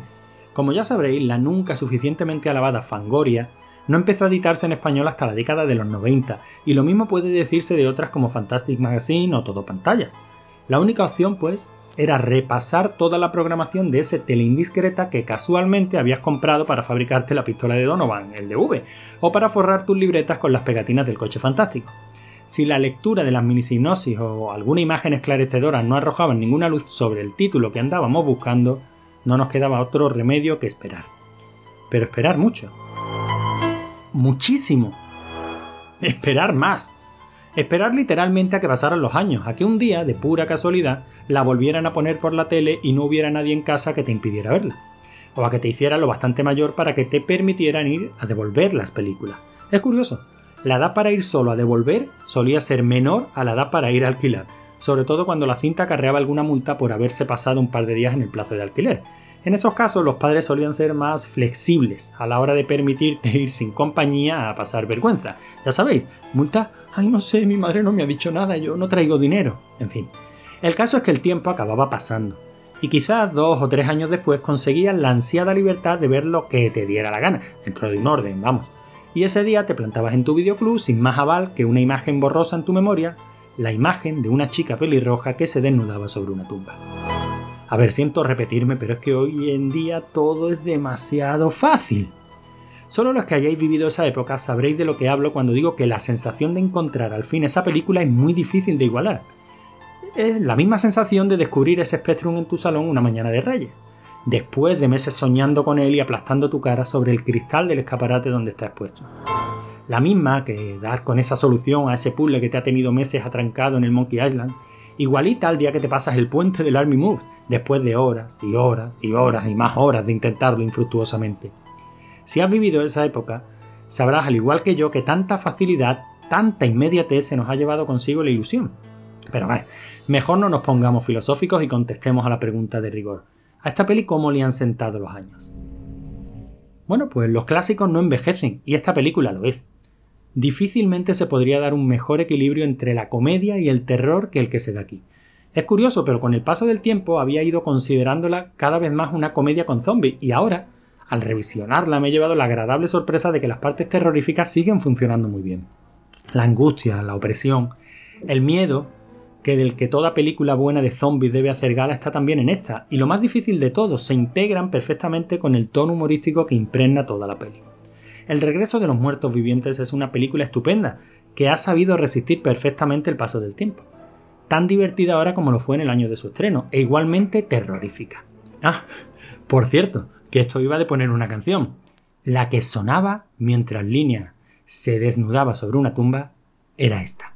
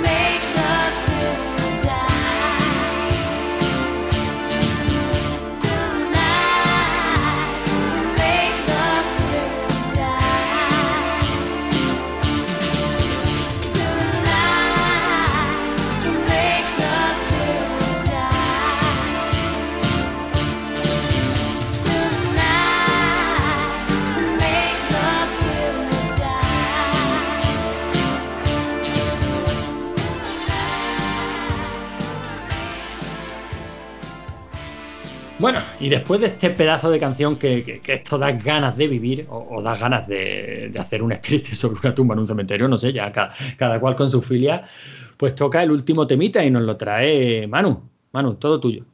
Mira, yo para no perder la costumbre soy el único que más o menos se ha preparado esto. Eh, o sea, Cal ha visto una película, ha dicho, joder, que no merece ni que la comente y no la ha comentado. Eh, tú has visto una película, has dicho menudo montón de mierda y no has traído una película que es un menudo ver, montón de a ver, mierda. a ver, Manu, Manu, de- del babysitter, ¿qué quieres comentar de la segunda parte? En serio, Ah. ¿hay algo comentable? Te lo he dicho, la cara de guarra de la niña que ha crecido. La cara de guarda de la niña, la esperas y el, y el tío sin camiseta, tío. Que, por la favor. Por favor, ya ha sonado una vez la canción de las tetas. No es cosa que vuelva a sonar. Pero menuda saldabas, es que además todas las niñas también, tío, es que es imposible. Sí, sí, sí, es espectacular. ¿Qué tienes que ver a esa muchacha? Ya sabes, Carl se ha quedado con el par de, de Uberes que hace sacar a la niña que tendrá. Yo creo que es baril ilegal. A ver. ¿Es Barely, es Barely o no, eh? O sea, estamos ahí en- está, ahí, ahí. Prefiero no mirar la edad porque puede que no haya sido mi paja más digna, ¿vale? Manu, Ya, al tema. vale, sí. Eh, yo he venido aquí a traer una- un concursito así de pseudo terror, realmente no es de terror, y es eh, actores que debutaron en películas de mierda, de terror. Algunas no son de tan de mierda, algunas son medios decentes, pero principalmente sí. Eh, son actores muy famosos que debutaron, pues eso, en películas de en sagas de slasher del año de la, de la polka o que son Coño, basurescas y tal. Qué fichaje, tío. O sea, alguien que se prepara los programas. Estoy a punto de llorar. Pero que, que se preparan los programas y este habrá puesto en Google 10 actores que empezaron en películas de terror. Perdona, Y- que aparte de esa Espérate, página voy a hacer la abierta prueba. cuatro Diez. pestañas de... No, no, no, no, no, no, no, no, Actores que- que entonces sabéis la que respuesta. empezaron en películas de terror. Y ahí actores y actrices que empezaron 10 grandes actores. Está sacando. Pero capullo, eh, que es un concurso, si te abres la página delante, ¿qué gracia tiene? No, no, no, si yo no. Espera, espera. no, no, si- si- si Manu, yo está sacando, página- está sacando ahí el- la página de Forocoches para, para preguntarnos actores que empezaron en películas de mierda. ¿Y, y la info es de ahí, de Forocoches? No, ¿En serio? Y está vacilándonos de que tú te has preparado Es el de una, programa. de una página que se llama eh, Trinipatodonia. Y luego tengo, aparte de cinco más que yo recordaba, y tengo aquí abiertas mis cinco fichas de Film Affinity. No, y tengo otra más que es de VIX.com. 5, 6, si tienes abiertas 7 pestañas del Chrome, de verdad que te lo estás currando. Pues ¿Cómo tienes digo. RAM para eso? Eh, bueno, ya me habéis cortado, como siempre. Yo siempre que me preparo las cosas así por encima, vosotros empezáis a darme Venga, por venga, culo. venga. A darme por culo, me convierto en un sodomita. Pasivo, Pasivo. y nosotros en sodomitas activos. Estás ahí con Ernesto Fernández. de, Hola, colegas. Ernesto. Cagando Oye, si intentamos localizar a Ernesto y lo entrevistamos Oye, tío, para mantener yo- el nivel de entrevistas de rigor y criterio. Sí, sí, eso sería un programa especial de rigor y criterio. Sí que sí. Entrevista a Ernesto Fernández y todo el mundo aquí, ¿eh? Al Sí, sodomita hombre, pasivo. al que le daban por culo en la noche del Virgen. Cuando quieras, mano, tú tranquilo, ¿eh? Cuando quiera, ¿no? Es que ya me habéis cortado todo el rollo, si es que ya se me quitan las ganas de vivir. Eh, vale, es que mientras hablaba y estaba buscando la edad de la muchacha de Babysitter para ver si no me tengo que sentir mal de verdad, pero no la encuentro. Bueno, venga, sí, empiezo. Eh, nada, es muy sencillo, pues hago una pregunta, vosotros... ¿no? Y el que no lo sepa, rebote y al final quedará cal. Así que venga, Rebote, rebote, rebote y en tu culo explote, vale. que es lo que pasó la otra vez. Empiezo con una muy sencillita, muy sencillita, muy sencillita. Digo el nombre del actor y tenéis que decirme en qué película salía. Empieza tu Logram. Linda Hamilton. Linda Hamilton, yo que sé, los chicos del maíz. Ay, yo qué sé, los chicos del maíz ya tienen abierta la página. Un punto. No, que no, lo tenga, no la tenga abierta, pero no sabía si había participado en alguna antes a los chicos del maíz. Pues sí, Linda Hamilton. Eh, también te voy a decir que, aparte de Terminator, que me ha salido Linda Hamilton así. La B, la bestia, que maíz, la la serie bestia, aquella, la serie aquella. Ron. Sí. Sí, bueno, que tampoco es que haya sido gran cosa esta muchacha, pero bueno, que sí, el debut, bueno, no sé si fue el debut o sería la segunda o tercera peli que hizo, fue Los chicos del maíz, peli que a mi hermano le gusta, que yo detesto. Y pues nada, pues un puntito para él. Venga, esta es más complicada, ¿vale? ¡Toma! ¡Toma! ¡Toma! ¡Ya tengo un punto! Las cosas hay que vivirlas con entusiasmo. Sí, Es quítate la camiseta es del dos- Esta chica es del 2002. Emily Allen Lin. O sea que si estuvieron grabando la película. Que me has cortado el cuerpo. Bueno, de hecho, en Doctor, en Doctor Sueño, ya. eh, bueno, ahí no enseña nada en Doctor Sueño, pero ahí era menor. ¿vale? Ah, en esta estaría ahí, ahí, ahí. Ah, eh, te voy a pedir por favor que borres la parte en la que dije que no fue mi paja más digna, por si escucha esto la Guardia Civil, que no estamos seguros de la legalidad de la muchacha en cuestión. Ah, Y Apología de la retiro lo de la cara de guarra, tiene, es una muchacha muy mona, muy agradable, y a que la que le auguro un gran y empoderado futuro. Muy bien. Venga, Continúa. este va a ser más complicadito. Eh, venga, Cal. Charlize Theron. Hostia, Charlize Theron. Ni puta idea, tío. Eh, una de Viernes 13, por decir algo. Eh, no, rebota tanto. Eh, la matanza de Teja, un nuevo comienzo. No, los chicos del maíz 3, la No cosecha urbana. ¿En serio? Madre Menudo mía. montón de mierda. Hasta la, la vi yo en su día. ¿Qué película me mala? Pues sí, ahí debutó Charlize Theron, que como todos sabemos, no es que tenga una capacidad interpretativa espectacular. Tío, que tiene un Oscar. Sí, sí, sí, tiene un Oscar, me parece de puta madre. Pero esta muchacha lo que tiene es que es súper hermosa también. Eh, a ver, una tía que ha salido en la saga Fan de Furious no puede ser una buena actriz, eso es así. Venga, siguiente. Eh, este es facilito, este es facilito. Kevin Bacon. Logran. Eh, Kevin Bacon. Pues ni puta idea. Rebota, Eres un cao. mierda, tío. Eh, temblores. No. Temblores Kevin Bacon ya. Hostia. Hostia, claro, ya, ya era conocido. temblores, pero ya estaba curtidito. La... Hombre. Viernes 13, viernes 13. ¿sabes? Viernes 13, efectivamente. Eh, te lo voy a dar por válido, hombre. Que hay No, no, no vale, no vale, no vale. Bueno, vale. Coño, ha acudido rápido. ¡Ah, mierda! ¡Ah, vamos a empate! ¡Mierda! Hay que vivir las cosas con intensidad. Yo no recuerdo que le toca, como hemos hecho un par de, de estos. A mí. Cal, ¿no? Pues sí, si me has dado por válido a mí, Sí, claro, me vuelve a tocar a mí, claro que sí. efectivamente. Venga, esta también es fácil. Esto es para, para hundir a tu hermano, ¿no? Por supuesto. Coalición. Esta es facilita también. Matthew McConaughey. Matthew McDonaghy. Puh, ni puta idea, tío. Este, este es un señor mayor ya, ¿eh? Rebota, rebota, en tu culo explota. Matthew McConaughey. Pues no sé. Ya. Espérate que estoy pensando. Estoy pensando. Estoy Matthew pensando, McConaughey. IMDb. Matthew McConaughey y IMDB. No, que no sabes Ah, no sé deletrear McConaughey. que no estoy buscando nada, nada, ni idea. Eh, la masacre, o sea, la matanza de Texas de la nueva generación.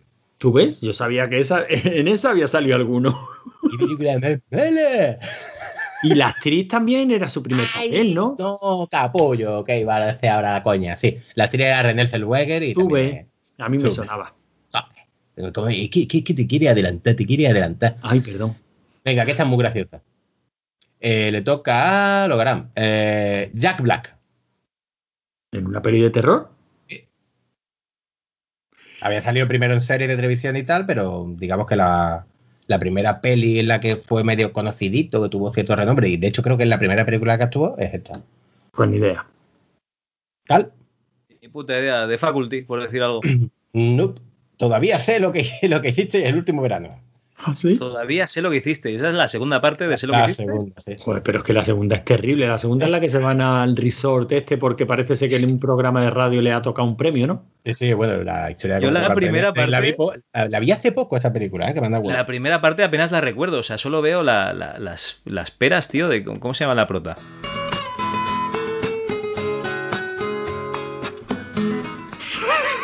Ya, no me acuerdo, mira, pero, pero dos que la- veces- pero- Dos veces bien. Pero no, no, no, pero está grabado, Antonio. Delicadas. Antonio, Es que está grabada la película posta para que veas cómo le van rebotando las. O sea, es que es imposible centrar la vista Claro, en otra era muy parte. famosa esta tía, pero no Tres veces la canción en el mismo programa, no. Por cierto, venga, detalle. En la de cero que hiciste en, la- en el último verano, salía el Leonard de Big Bang Theory haciendo de chulo, de chulo ligón. Era lamentable. serio? Sí, sí, sí. Y ahora, todavía sé lo que hiciste el último verano, es que la vi hace poco. Ganan un viaje a Brasil porque le preguntan por la radio que cuál es la capital de Brasil y ella dice, "Mm, Sa- Sao Paulo. Y dicen, sí, Sao Paulo. Y dicen, no, es Brasilia. O sea, todos los espectadores, pues imagino que los americanos no, eh, saben que se han equivocado.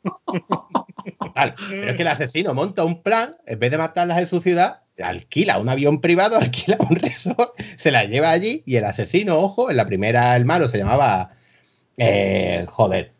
No, ben, Ah, no sé qué, Ben Willis, y en la segunda hermano se llama Will Benson. Pero es que encima lo explica, dice, Will Benson, Will, el hijo de Ben. Y tú, ay, Dios mío, la madre que os parió. La segunda es que la recuerdo como muy mala. La primera no estaba mal, Jennifer, ¿eh? fíjate, es que la primera era Jennifer Love Hewitt y la. Mitter Gellar, tío. Que no vea Jennifer Love Hewitt, Virgen Santa del Perpetuo Socorro, menudo par de ubres. Todo el mundo sabe que para cazar fantasmas tienes que ir con escote. Saca tus tetas al sol. Venga, siguiente, ya sí que no me acuerdo a quién le tocaba, acá el mismo. Venga. Mila Kunis. Cisne Mila negro. Kunis. ¿Qué? Mila Kunis, ¿sabe quién es Mila Kunis, no? No, no, pero es que tu hermano ha dicho cisne negro. Ahora me ha Sí, matado claro. Cisne negro o tiburón blanco. Mila Kunis, Mila Kunis, eh, ni puta de rebote. Eh, Pasa la cabra. Pues es una película que a ti te encanta, Anto.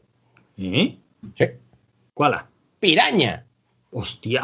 Salía con nueve años. La Piraña, uno. piraña. Madre mía. La de Roger Corman. ¿Piraña era de Roger Corman la día de la producción? Sí, ¿no? No, no, puede ser, puede ser, no tengo ni idea, ¿eh? Yo juraría que sí. Bueno, pues O sea, sí, salía en Piraña. yo solo sé que la 2 o la 3, yo creo que la 2, ¿no? Es la que en teoría había dirigido James Cameron, ¿no? No, Sí, esa Piraña 2, lo- los vampiros del mar. sí. Aunque él siempre dice que él hizo los efectos especiales y que no Que- lo que no, no- Que lo dejen tranquilo, que él no- estaba, que él estaba soñando con Terminator. ¿La edición? Que él la dirigió. Pues yo siempre he escuchado de que él reniega que decía que lo que hizo fue los Sí, sí, él reniega, pero él no, no- no- vamos a ver, una cosa es que él reniega de la misma forma A que ver. se puede decir que, yo qué sé, Alejandro Que Sanz reniega de que él pasivo- fue Alejandro sodom- Magno y los chulos son No, para pero sí. Pero son cosas que no se pueden dejar en el olvido, nunca, jamás en la vida. Eso es como el sodomita pasivo que reniegue de- del papel que hizo en esa película. Eh, Ernesto, ¿no? Ernesto Fernández. Nuestro colega Un Ernesto. abrazo, Ernesto. ¿O imagináis que en un giro Un abrazo sorprendente, cara a cara, Ernesto. Cara, Ernesto. Cara a cara. que en un giro sorprendente de los acontecimientos En un giro el sodomito pasiva, pasivo fuera es un normalito? y está escuchando, me han descubierto, ña, ña, atuzándose los bigotes en plan malo de... Eh, Manu, sigue. Eh. Entonces llama al mini sodomita, ¿no? Que sería su, su mini yo malvado, claro. claro. A ver, está muy fácil y quiero que gane Cal. Sí, hijo puta. O esta es muy fácil y quiero que gane Cal. Venga, esta, que es difícil. George, George Clooney. Clooney, o, o Leonardo DiCaprio. George George- Clooney, el retorno de los tomates asesinos. Eh, no. Como que no. Eh, no. ¿Hizo una peli de serie B antes? Eh, George Clooney sí. hizo de cadáver. Creo recordar que hizo solo de cadáver. ¿En cuál? que aparecía muerto, pero no me acuerdo el título de la peli. Pero que ni siquiera tenía frase. A ver, eh, George Clooney en el retorno de los tomates asesinos, yo creo que es posterior a Terror en el Instituto. Ahora te lo digo. ¿Terror en el instituto? Sí, ¿Eso existe? sí. Y yo no lo he visto. Un slasher de. Terror en el instituto es del 87 y el retorno de los tomates asesinos es del 88. Tienes razón. Uy, ya, joder, digo, pues van a descubrir que no me lo he preparado tan bien como pensaba. Pues sí. Eh, de todos modos le tocaba a Logarán, porque lo había dicho era difícil, pero se ha saltado Cal. Vamos a, de- vamos a decir que el concurso.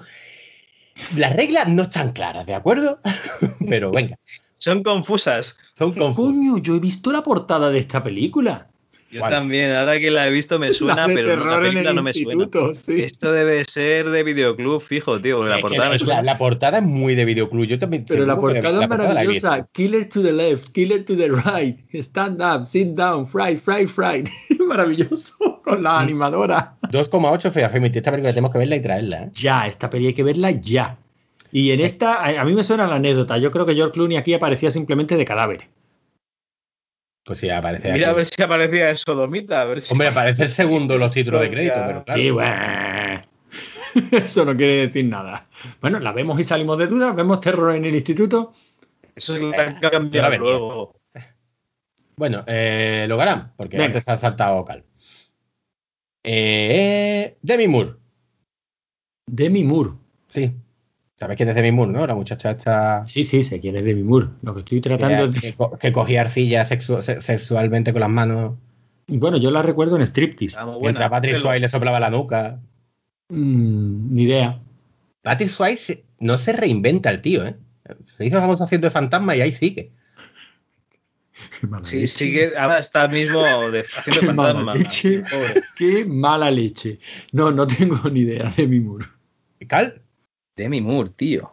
yo esta película sí que no la he visto, ¿eh? ya os lo digo. Demi Moore, joder, es que Demi Moore debe tener cincuenta y tantos. Y sería una criaja. Sí, Demi Moore tiene que tener ahora más años con saco enano, ¿no? Pues no sé, tío, yo qué sé. El, alimen- el alimento de los dioses. Parasite. Parasite, coño. Parasite la, la- la coreana, ¿no? No, no creo. Parasite la coreana. La coreana de hace dos días, ¿no? Y la japonesa tampoco. No, no, una tal Parasite. Además se ve que es la típica película esta de serie B, muy B o incluso serie Z, que la reestrenaron cuando Demi Moore se hizo famosa y veis el póster de ahora de Parasite y os echáis a reír, vamos. O sea, el póster es- lo voy a pasar para que lo veáis porque es brutal. Sí, sí, lo estoy viendo. Qué, qué guapa Demi Moore por eso, ¿eh? Sí, sí, muy guapa, pero o sea, el póster es el típico ¡pa! Te va a plantar el jepeto de la actriz famosa en la cara. Nada, esta admito que era, que era difícil. Voy a decir ahora un par de ellas fáciles. Ujú. Ahora le toca a Con la tontería, con la tontería de esta sección, mm, vamos a hacer otro programa solo con estas pelis. Feliz de mierda, sí, sí, sí, hay que verla. Podríamos inventarnos una sección, no sé, se me ocurre así al hilo de los acontecimientos del cielo al cielo. Actores que empezaron en lo más bajo y luego ascendieron hasta el estrellato. Javi, ¿cómo lo ves?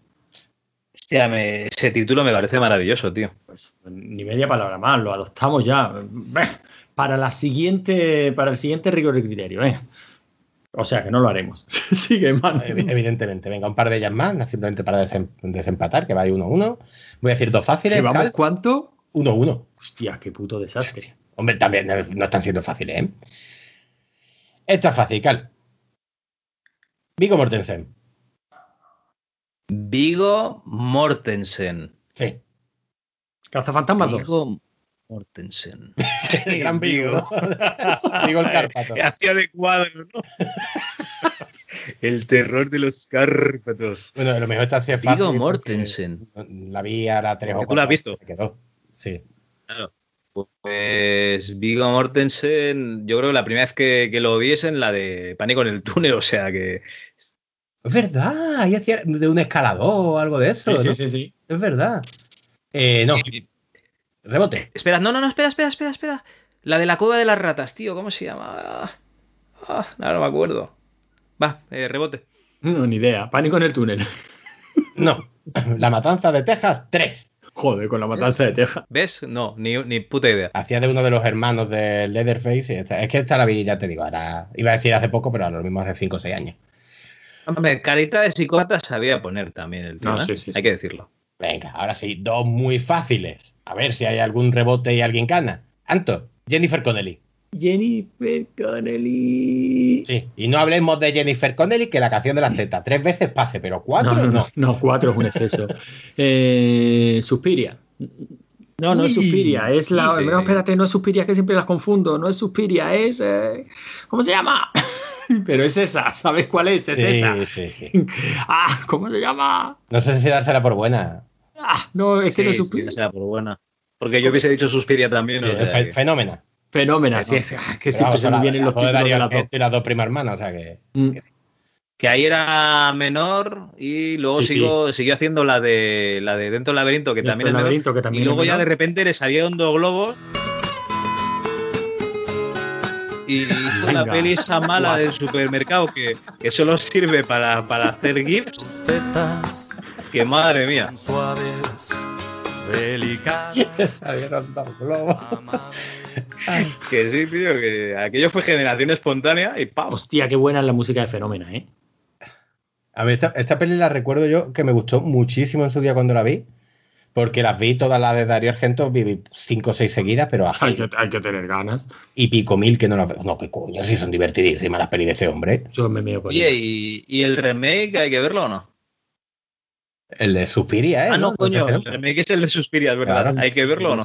Por lo visto dicen que es muy No. malo, que es demasi- que es muy como intentando hacer muy, mucho arte. Cuando Darío Argento no hacía arte. Pero bueno. Va, va. Eh, venga, Cal, te voy a poner otra facilita. A ver, venga, venga, fácil, fácil, fácil, fácil. Estoy aquí buscando para que veáis que tengo un montón, ¿eh?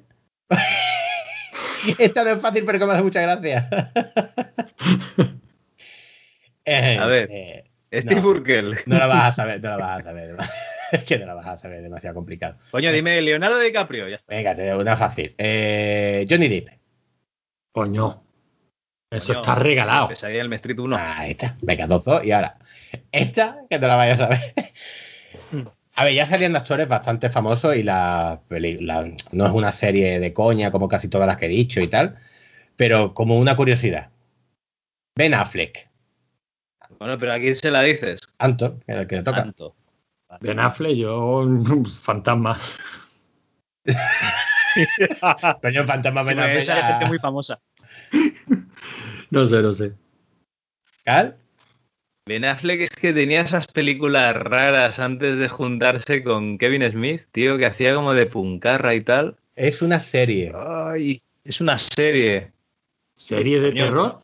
¿Pero series también? Eh. Ah, eh, tío, serie... Estoy puta pizza para no alargar esto ad, ad infinitum. ¿Es una, ah, ¿Es una serie de películas o es que es una No, no, serie una de- serie y es de terror. Nah, de terror no es, pero. Bueno, no, de terror, eh, yo qué sé. eh, ¿Cómo eran las de... ah, Historias de la cripta? No, Buffy cazavampiros. Ben Affleck salía en ¿De Buffy. terror? No, he dicho de terror no es, pero que bueno, eh, salía vampiro y cosas de estas. Buffy cazavampiros hacía de un jugador de baloncesto y estaba gordo. pero gordo. Se caía por los dos lados de la cama a la vez y tenía una cara de pánfilo. Era el follatartas de American Pie, la misma cara. Buscadlo, buscadlo, buscad por favor. Ben Affleck, Buffy cazavampiros, que os vaya a reír. Yo Ben Affleck, eh, su papel favorito para mí es el de el que se folla a las chicas en la parte más incómoda, Hostias. siempre de Malrats. Morras, ¿no? En la parte de atrás de un Volkswagen. No, por el culo. Es que esa película es buenísima. Bueno, como veis que da empate, voy a decir una que sí la sabéis porque es terri- terriblemente sencilla. Y el que lo diga más rápido. A la de tres. Una, dos y tres. Jennifer ¿Tienes Aniston. tres? Ay, mierda. Jennifer Aniston. Pues ni puta idea. No, Otra viernes 13. no, Leprechaun. Hostia, Ah, pues, prechado. Le he prechado, pero ¿quién ha visto eso? Yo, dos o tres veces. A mí esa película me encanta.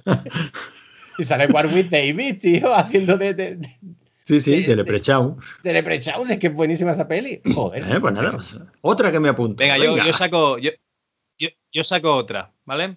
Entonces, como desempatamos. No, no, no, no, no. O sea que, que yo os la saco para vosotros. Ha ganado Antonio, está claro. ¿Os habéis quedado dos dos? Eso digo yo. Hemos quedado dos, dos. Sí, venga, Sí. otra, Pues, otra eh, fácil. Bueno, pero le das, le das mi, le das mi punto, ¿no? Porque ha Joder, sido tío, un qué generoso, injusto, de ¿no? Verdad, ha qué- qué bonito. tío. Venga, la última, esta es Todo muy fácil. todo- Esta es todo para- Primero que lo diga, John Travolta. John Travolta. John Travolta. Me cago en la madre que me parió. ¿Cuál has visto más películas recientemente tú Eso de serie. B que nosotros? Esta no es de serie B, Carrie. Ay, es verdad. es verdad. y- Desisto. y, no Inútiles. hace, y no hace tanto que la vi. Bueno, Leonardo anda, anda, DiCaprio. Venga, eh, Critter 2. Tres. Tres. tres. Bien, Ca- no sé quién ha ganado. Bueno, esta, esta os la lanzo yo a, a vosotros dos, ¿no? Y, a los oyentes, oyentas, oyentos, ¿vale? Luke Perry. Luke Perry. Toda su carrera es terrorífica. Una peli de terror. Ah, eh, sí. Del mismo modo que era de terror eh, donde salía Ben Affleck. Ah, Buffy Cazavampiros, verdad, salía. Luke La Perry, película. Verdad. Bueno, bueno, bueno, bueno. No, vemos que aquí hay tema. Yo creo, yo sinceramente me replantearía eh, seriamente la sección. ¿eh? Yo la haría. Eso de, de- de- del cielo al cielo es maravilloso. O sea, eso pero eso sí, eh, de uno en uno. O sea, cogemos un actor y decimos, mira, la mierda que hizo. Es bonito sacar las vergüenzas de la gente. Manu, ¿tienes canción o nos vamos directamente a los comentarios?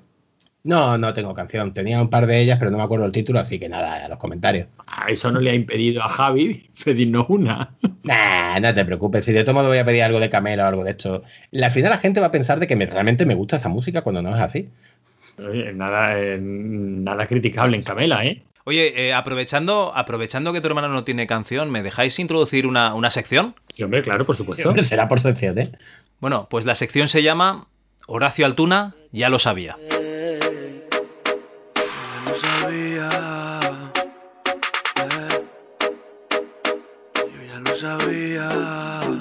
No sé si conocéis a Horacio Altuna. Sí, hombre, claro. Sí. Sí, hombre, hemos leído alguna cosa suya. Horacio Pues es un Altuna es dibujante, eh, último recreo era suyo, ¿no? argentino, Ah, es verdad, el argentino, sí. Sí, sí, sí, sí que lo conozco. correcto, el último recreo, ¿vale? Muchos, eh, muchísimos años.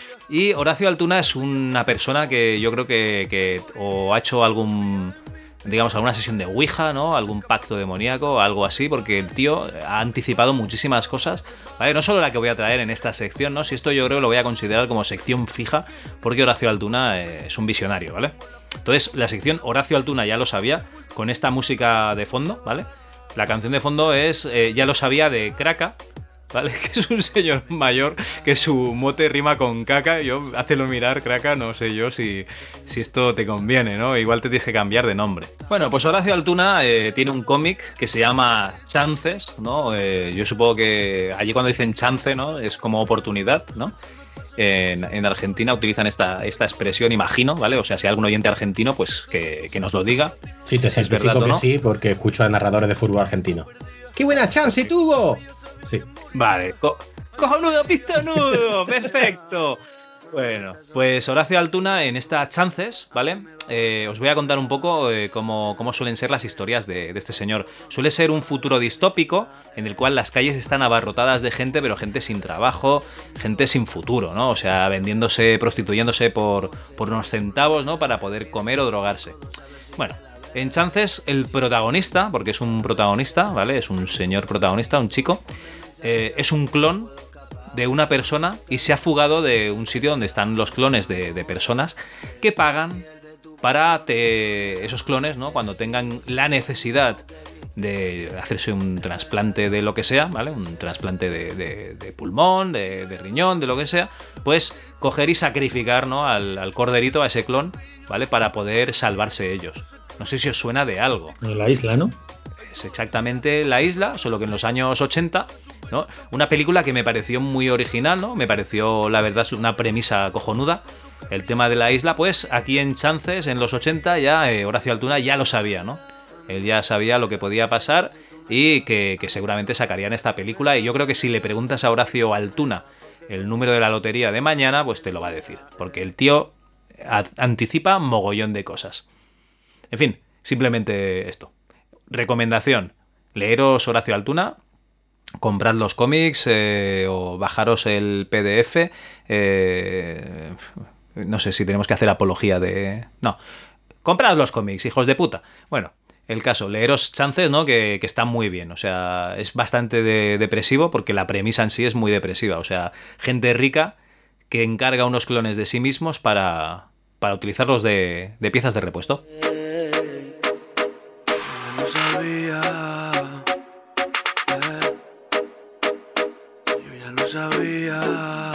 Y ahora, después de esta recomendación sección, porque yo creo que como sección se tiene, tiene futuro, es verdad que yo he leído algunas cosas de este tío y dices que Chance es depresivo, yo creo que este tío es depresivo entero, ¿no? También tiene por ahí una de un reportero que sale por ahí a buscar historias, no de- recuerdo cómo se no, llama. La de... No, no, ch, ch, ch, calla, calla, cojones, que me estás jodiendo. No hagas spoiler, no hagas spoiler. Vale, vale, vale. Pues entonces eh, en el siguiente rigor y criterio volveremos con, con estas recomendaciones sección.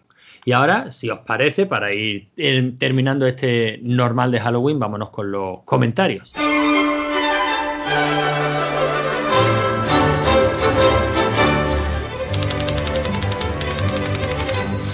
Bueno, nuestro último programa fue Rigor y Criterio 46, Molly. Fue el especial a Molly Ringwald, un programa en el que tanto Manu como yo teníamos puesta mucha ilusión y, mucha, y muchas ganas. Luego Manu no vino porque cervezas, pero, pero creo que el programa quedó bastante, bastante curioso, a pesar de que, bueno, Javi no es que tuviera un, un especial interés, ¿no? Pero bueno, Hay que decir que el programa que Hay que vosotros decir que el programa que vosotros eh, es la versión del eh, director. es la versión del director. Eh, donde, eh, hábilmente, eh, hábilmente, una persona que edita, edita, que en es Antonio, pues esta ocasión, tijera pues, y hizo bien, tijera porque hizo bien, me gustó, me gustó esos recortes que hiciste, ¿no? sobre, las descripciones de las películas de Molly películas de Molly. Javier, que le echabas mierda por encima de tus posibilidades. O sea, aquello fue un despropósito. Pero bueno, no, ha- no, ha- no han enterado muchos comentarios sobre este programa. Era de esperar. Molly Ringwald tiene su legión de fans. Es decir, mi hermano Manu aquí presente y yo. Y cientos bueno, de miles de americanos. Y cientos de miles de americanos. Es verdad que es posible que allí, allí es una figura muy, muy, muy conocida. Quizás aquí no tanto, ¿no? Pero aún así, Molly78 nos decía en el programa de Molly.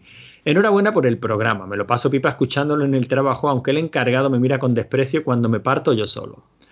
Eh, Logarán, ¿podría recomendarme pelis de. No, vamos a ver. Porfa, Logarán, ¿podría recomendarme pelis de Cuando me parto yo solo? Porfa, Logarán. Eh, gracias, Evox. ¿Podría recomendarme pelis de terror divertidas de los 80, 90 para ver con dos pubertianos, pubertarios de 10 y 12 y la madre que los parió?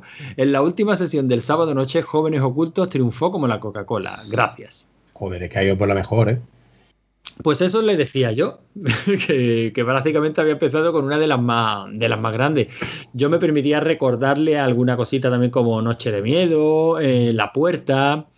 eh, también le decía que igual se podía animar con Pesadilla en el Street a partir de la tercera. No sé si la primera será demasiado terrorífica.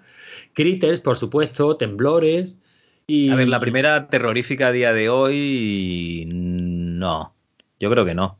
¿Tú crees que no? Yo la primera, no. Pero Yo creo que la premisa sigue la siendo tercera es muy- cojonuda porque- muy buena. La tercera es que es buenísima. o sea, a mí es que La tercera lo la que tiene es que te da la sensación de que, de que los protas pueden ganar a... A ver, que siempre, si ves una película... A ver, ¿cómo te lo diría?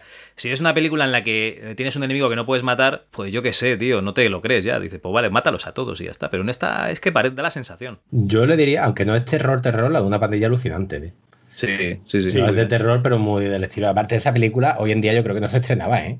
Es que también no hace, no hace tanto que la vi. No hace tanto. No, ocho porque hay años, nueve años. Bueno, dice una cantidad de guarrada los niños fuman y, y tu hermana, la virgen, mi hermana es más guarra que no sé. Y le pegan tío. en los huevos al, Al hombre al lobo. lobo. El hombre lobo tiene pelota, sí. Sí, sí.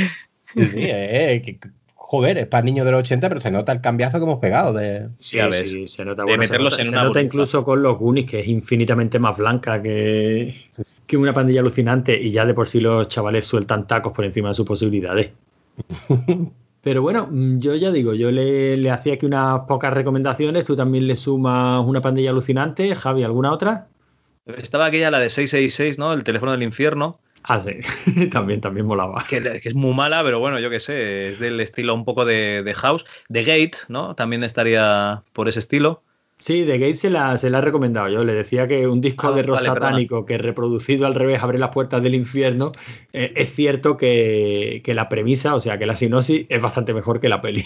Le he recomendado ya Critters, Ghoulies, etcétera también. Los Eh, Critter y Ghoulies, ya. O sea, no le digo porque va a ver si va a ver los Munchies.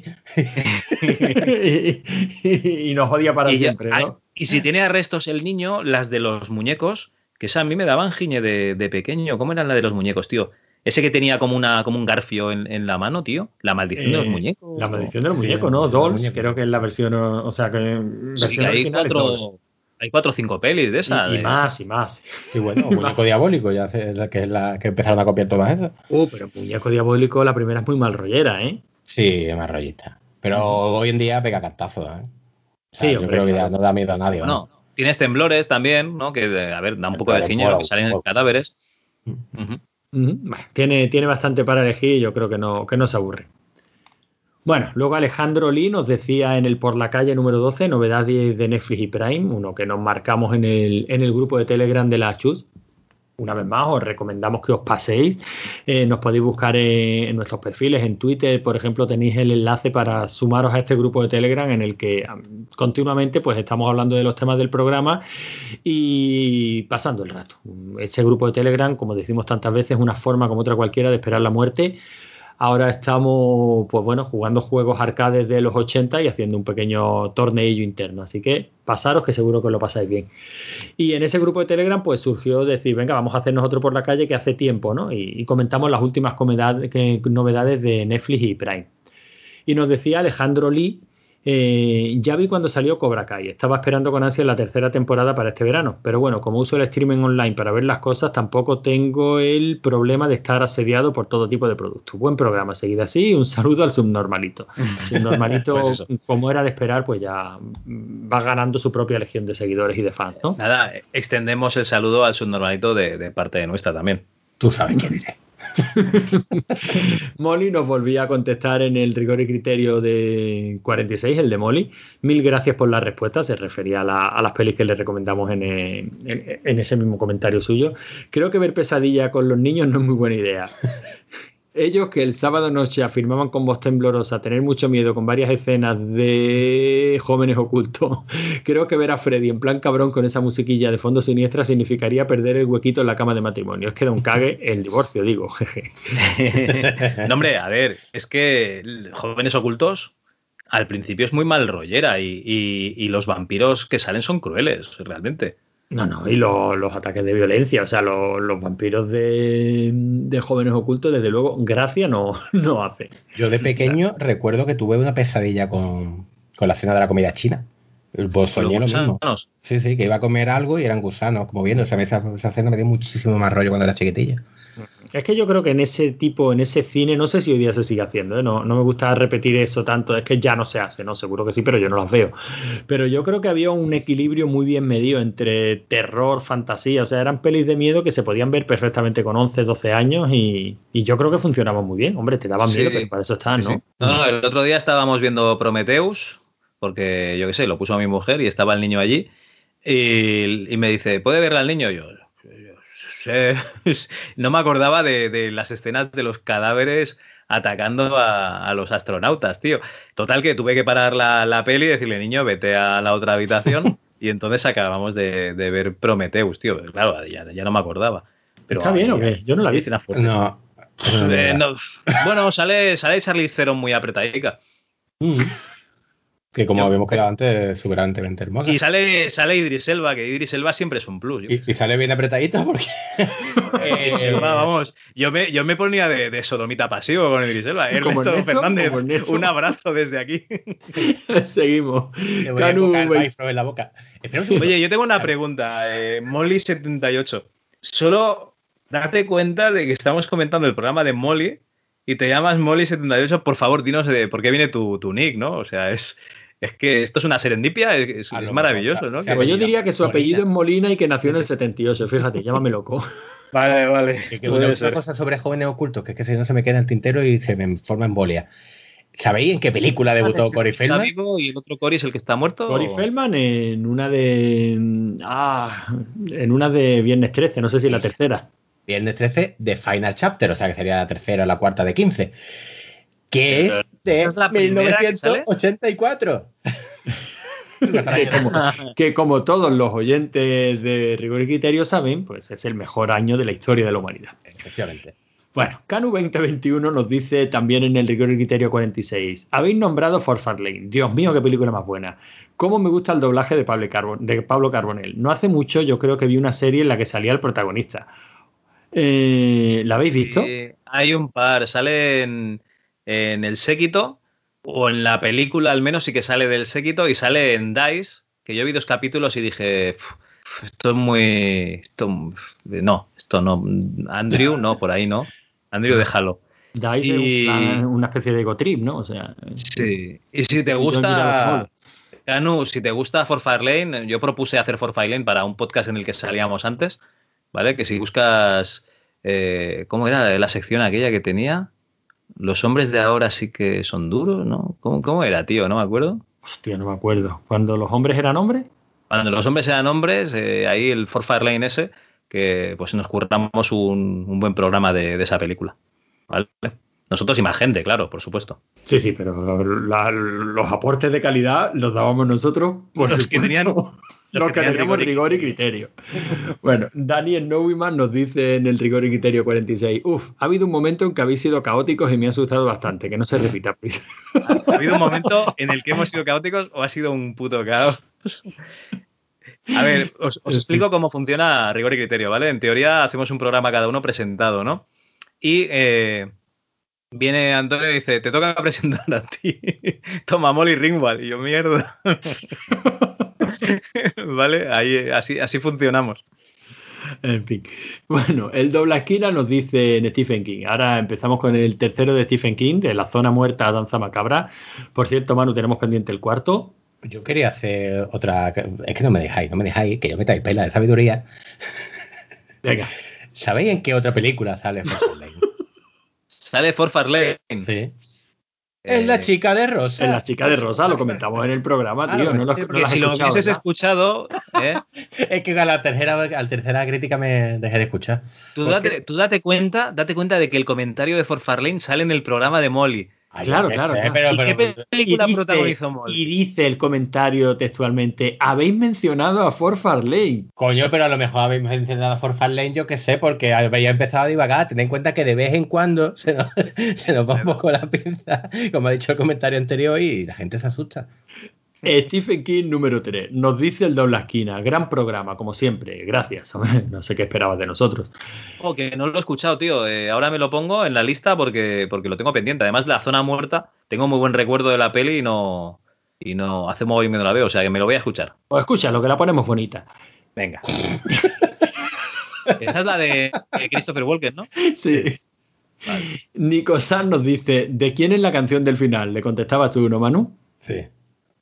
Ah, bueno, sí, lo, está aquí. Elvis Presley y Barney Love. Qué temazo. Bueno, aquí es que lo que hay son varios comentarios que los voy a leer todos seguidos, que se entienden. ¿De quién es la canción del final? Elvis Presley, Barney Love, mi canción favorita del rey. Eh, gracias, gracias a ti por escuchar. Claro, yo soy un tío educado. Roberto C. nos dice en rigor y criterio 46 Molly. Tiene un parecido razonable con Beata Legón. Ay, no, no me digas eso. Por favor, por Dios. Y de Stephen King también Roberto C. nos dice, gracias, esperando el próximo capítulo. Curiosidad por vuestra opinión de la Torre Oscura. Bueno, en el próximo capítulo, en el número 4 de Stephen King, lo hablaremos. Eh, y ya está, porque ya hay bastantes más comentarios, pero esos irán a su programa correspondiente, que es el MS2 Club. ¿Ya Ah, bueno, no, ya está, no. Espérate, siempre me, salto, siempre me salto una página, Javi. O sea, más de mil escuchas por programa y hay cinco comentarios. Que no, ¿En que no, que hay, que no, que hay más, sigo. Teníamos más de mil escuchas por programa. Eh, hombre, por supuesto. Eso es un normalito No, no, pero- apuntando para sacar Eh, perdona, nos escuchan cuatro gatos, nos escuchan cuatro gatos. Sí, pero los mejores. Mori78 nos vuelve a decir en Stephen King 3. Enhorabuena por el programa. Mi mujer y a mí nos encanta Stephen. Hubo una temporada que íbamos a novela por día. Estoy de acuerdo con vosotros en que La larga marcha es eh, una gran novela, pero discrepo en que posesión y desesperación son malas.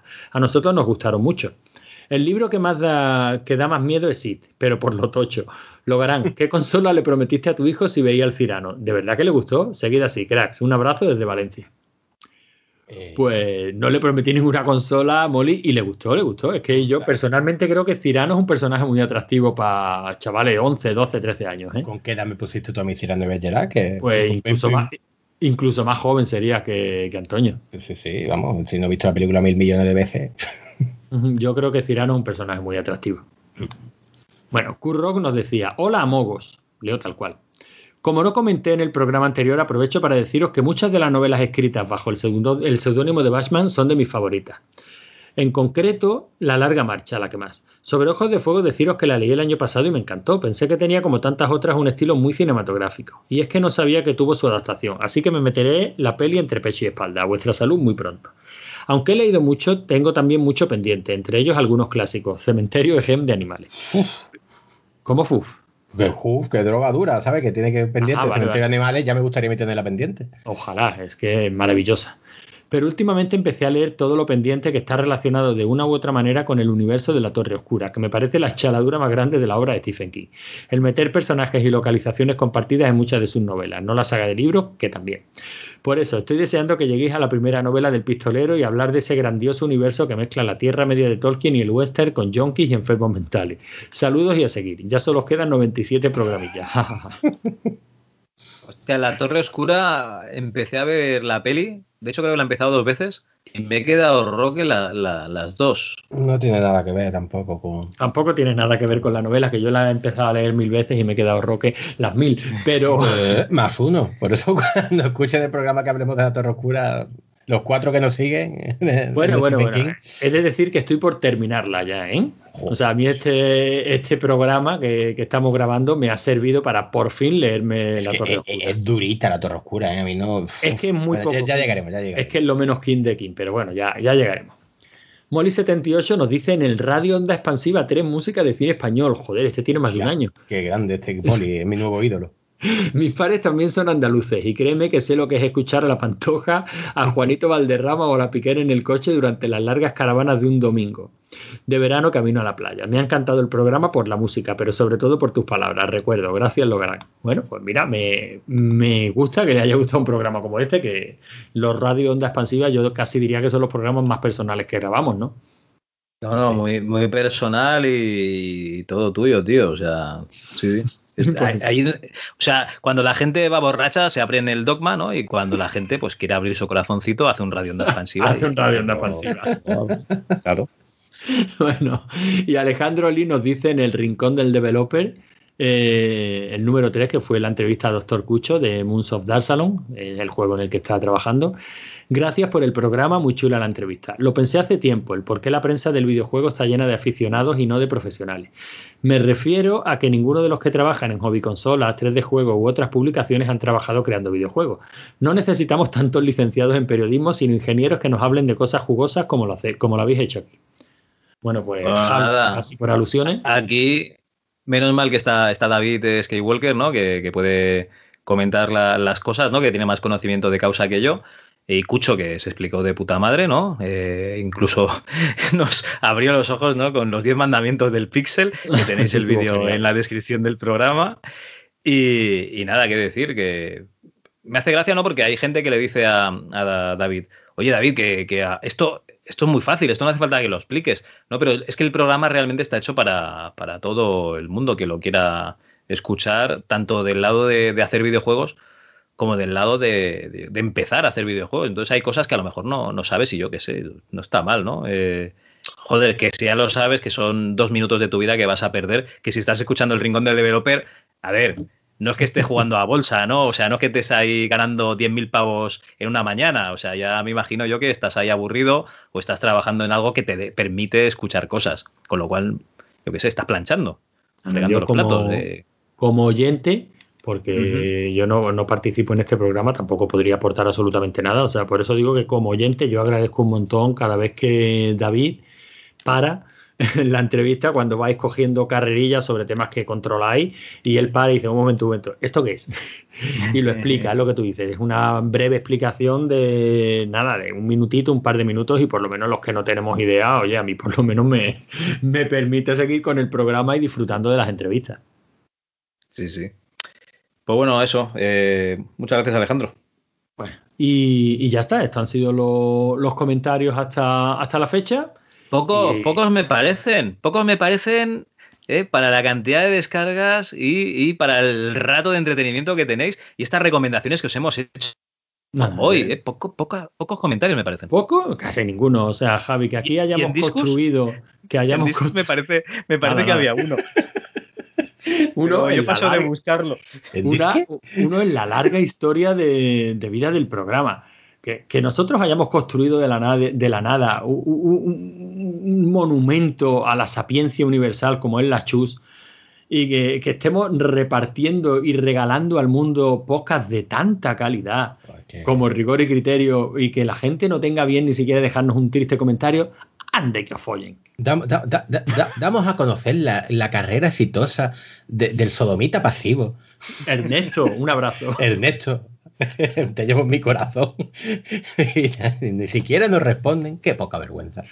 En fin, fuera, fuera coña, os agradecemos como siempre, pues bueno, todas vuestras reseñas positivas en iTunes, todo, todo- todos los sitios donde encontréis que podéis o bien darnos un pulgar arriba, cinco estrellitas, un me gusta, una reseña positiva, os lo agradecemos porque todo eso hace que lleguemos a más gente y bueno, mm, pensadlo de esta manera. Mm, ¿Sois vosotros los únicos que vais a sufrirnos? No, hombre, extended el mal. Y bueno, alguna Sobre cosita todo, más si que- conocéis algún subnormalito, ¿no? Le recomendáis el programa y así, ¿eh? No seréis los únicos subnormalitos que lo escucháis.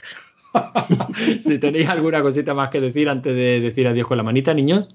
Eh, sí, que vea todo el mundo la de Antidisturbios, que es la mejor serie del año. Y nada, que un placer volver aquí con vosotros. Y la siguiente ya no me iré de cervezas porque estoy, imagino estaré ocupado cambiando pañales y esas cosas. Efectivamente, efectivamente. Eso sí que es una historia de miedo. Prepárate. ya te digo. Javi, Nada, espero que tengáis felices pesadillas, ¿no? Que ya las tenemos cada puto día con lo que tenemos, ya sabéis de qué hablo. Así que nada, relajaros, ver muchas películas de mierda, ¿no? Veis los subnormalitos que son los protagonistas y decís, joder, qué, qué tontos, ¿eh? Yo lo haría mejor. Y sentiros bien por un rato porque estos pequeños momentos, ¿vale? Esto ya no nos lo quita nadie. Y por mi parte, hasta que ha sido rigor y criterio el capítulo 47. Nos escuchamos. Adiós. ¡Hala! Toma por culo. Entre las ruinas de un monasterio se abren las tumbas de un cementerio. Tumbas por aquí, tumbas por allá, tumbas, tumbas y tumbas, ja, ja, ja, ja, ja. Tumbas por aquí, tumbas por allá, tumbas, tumbas y tumbas,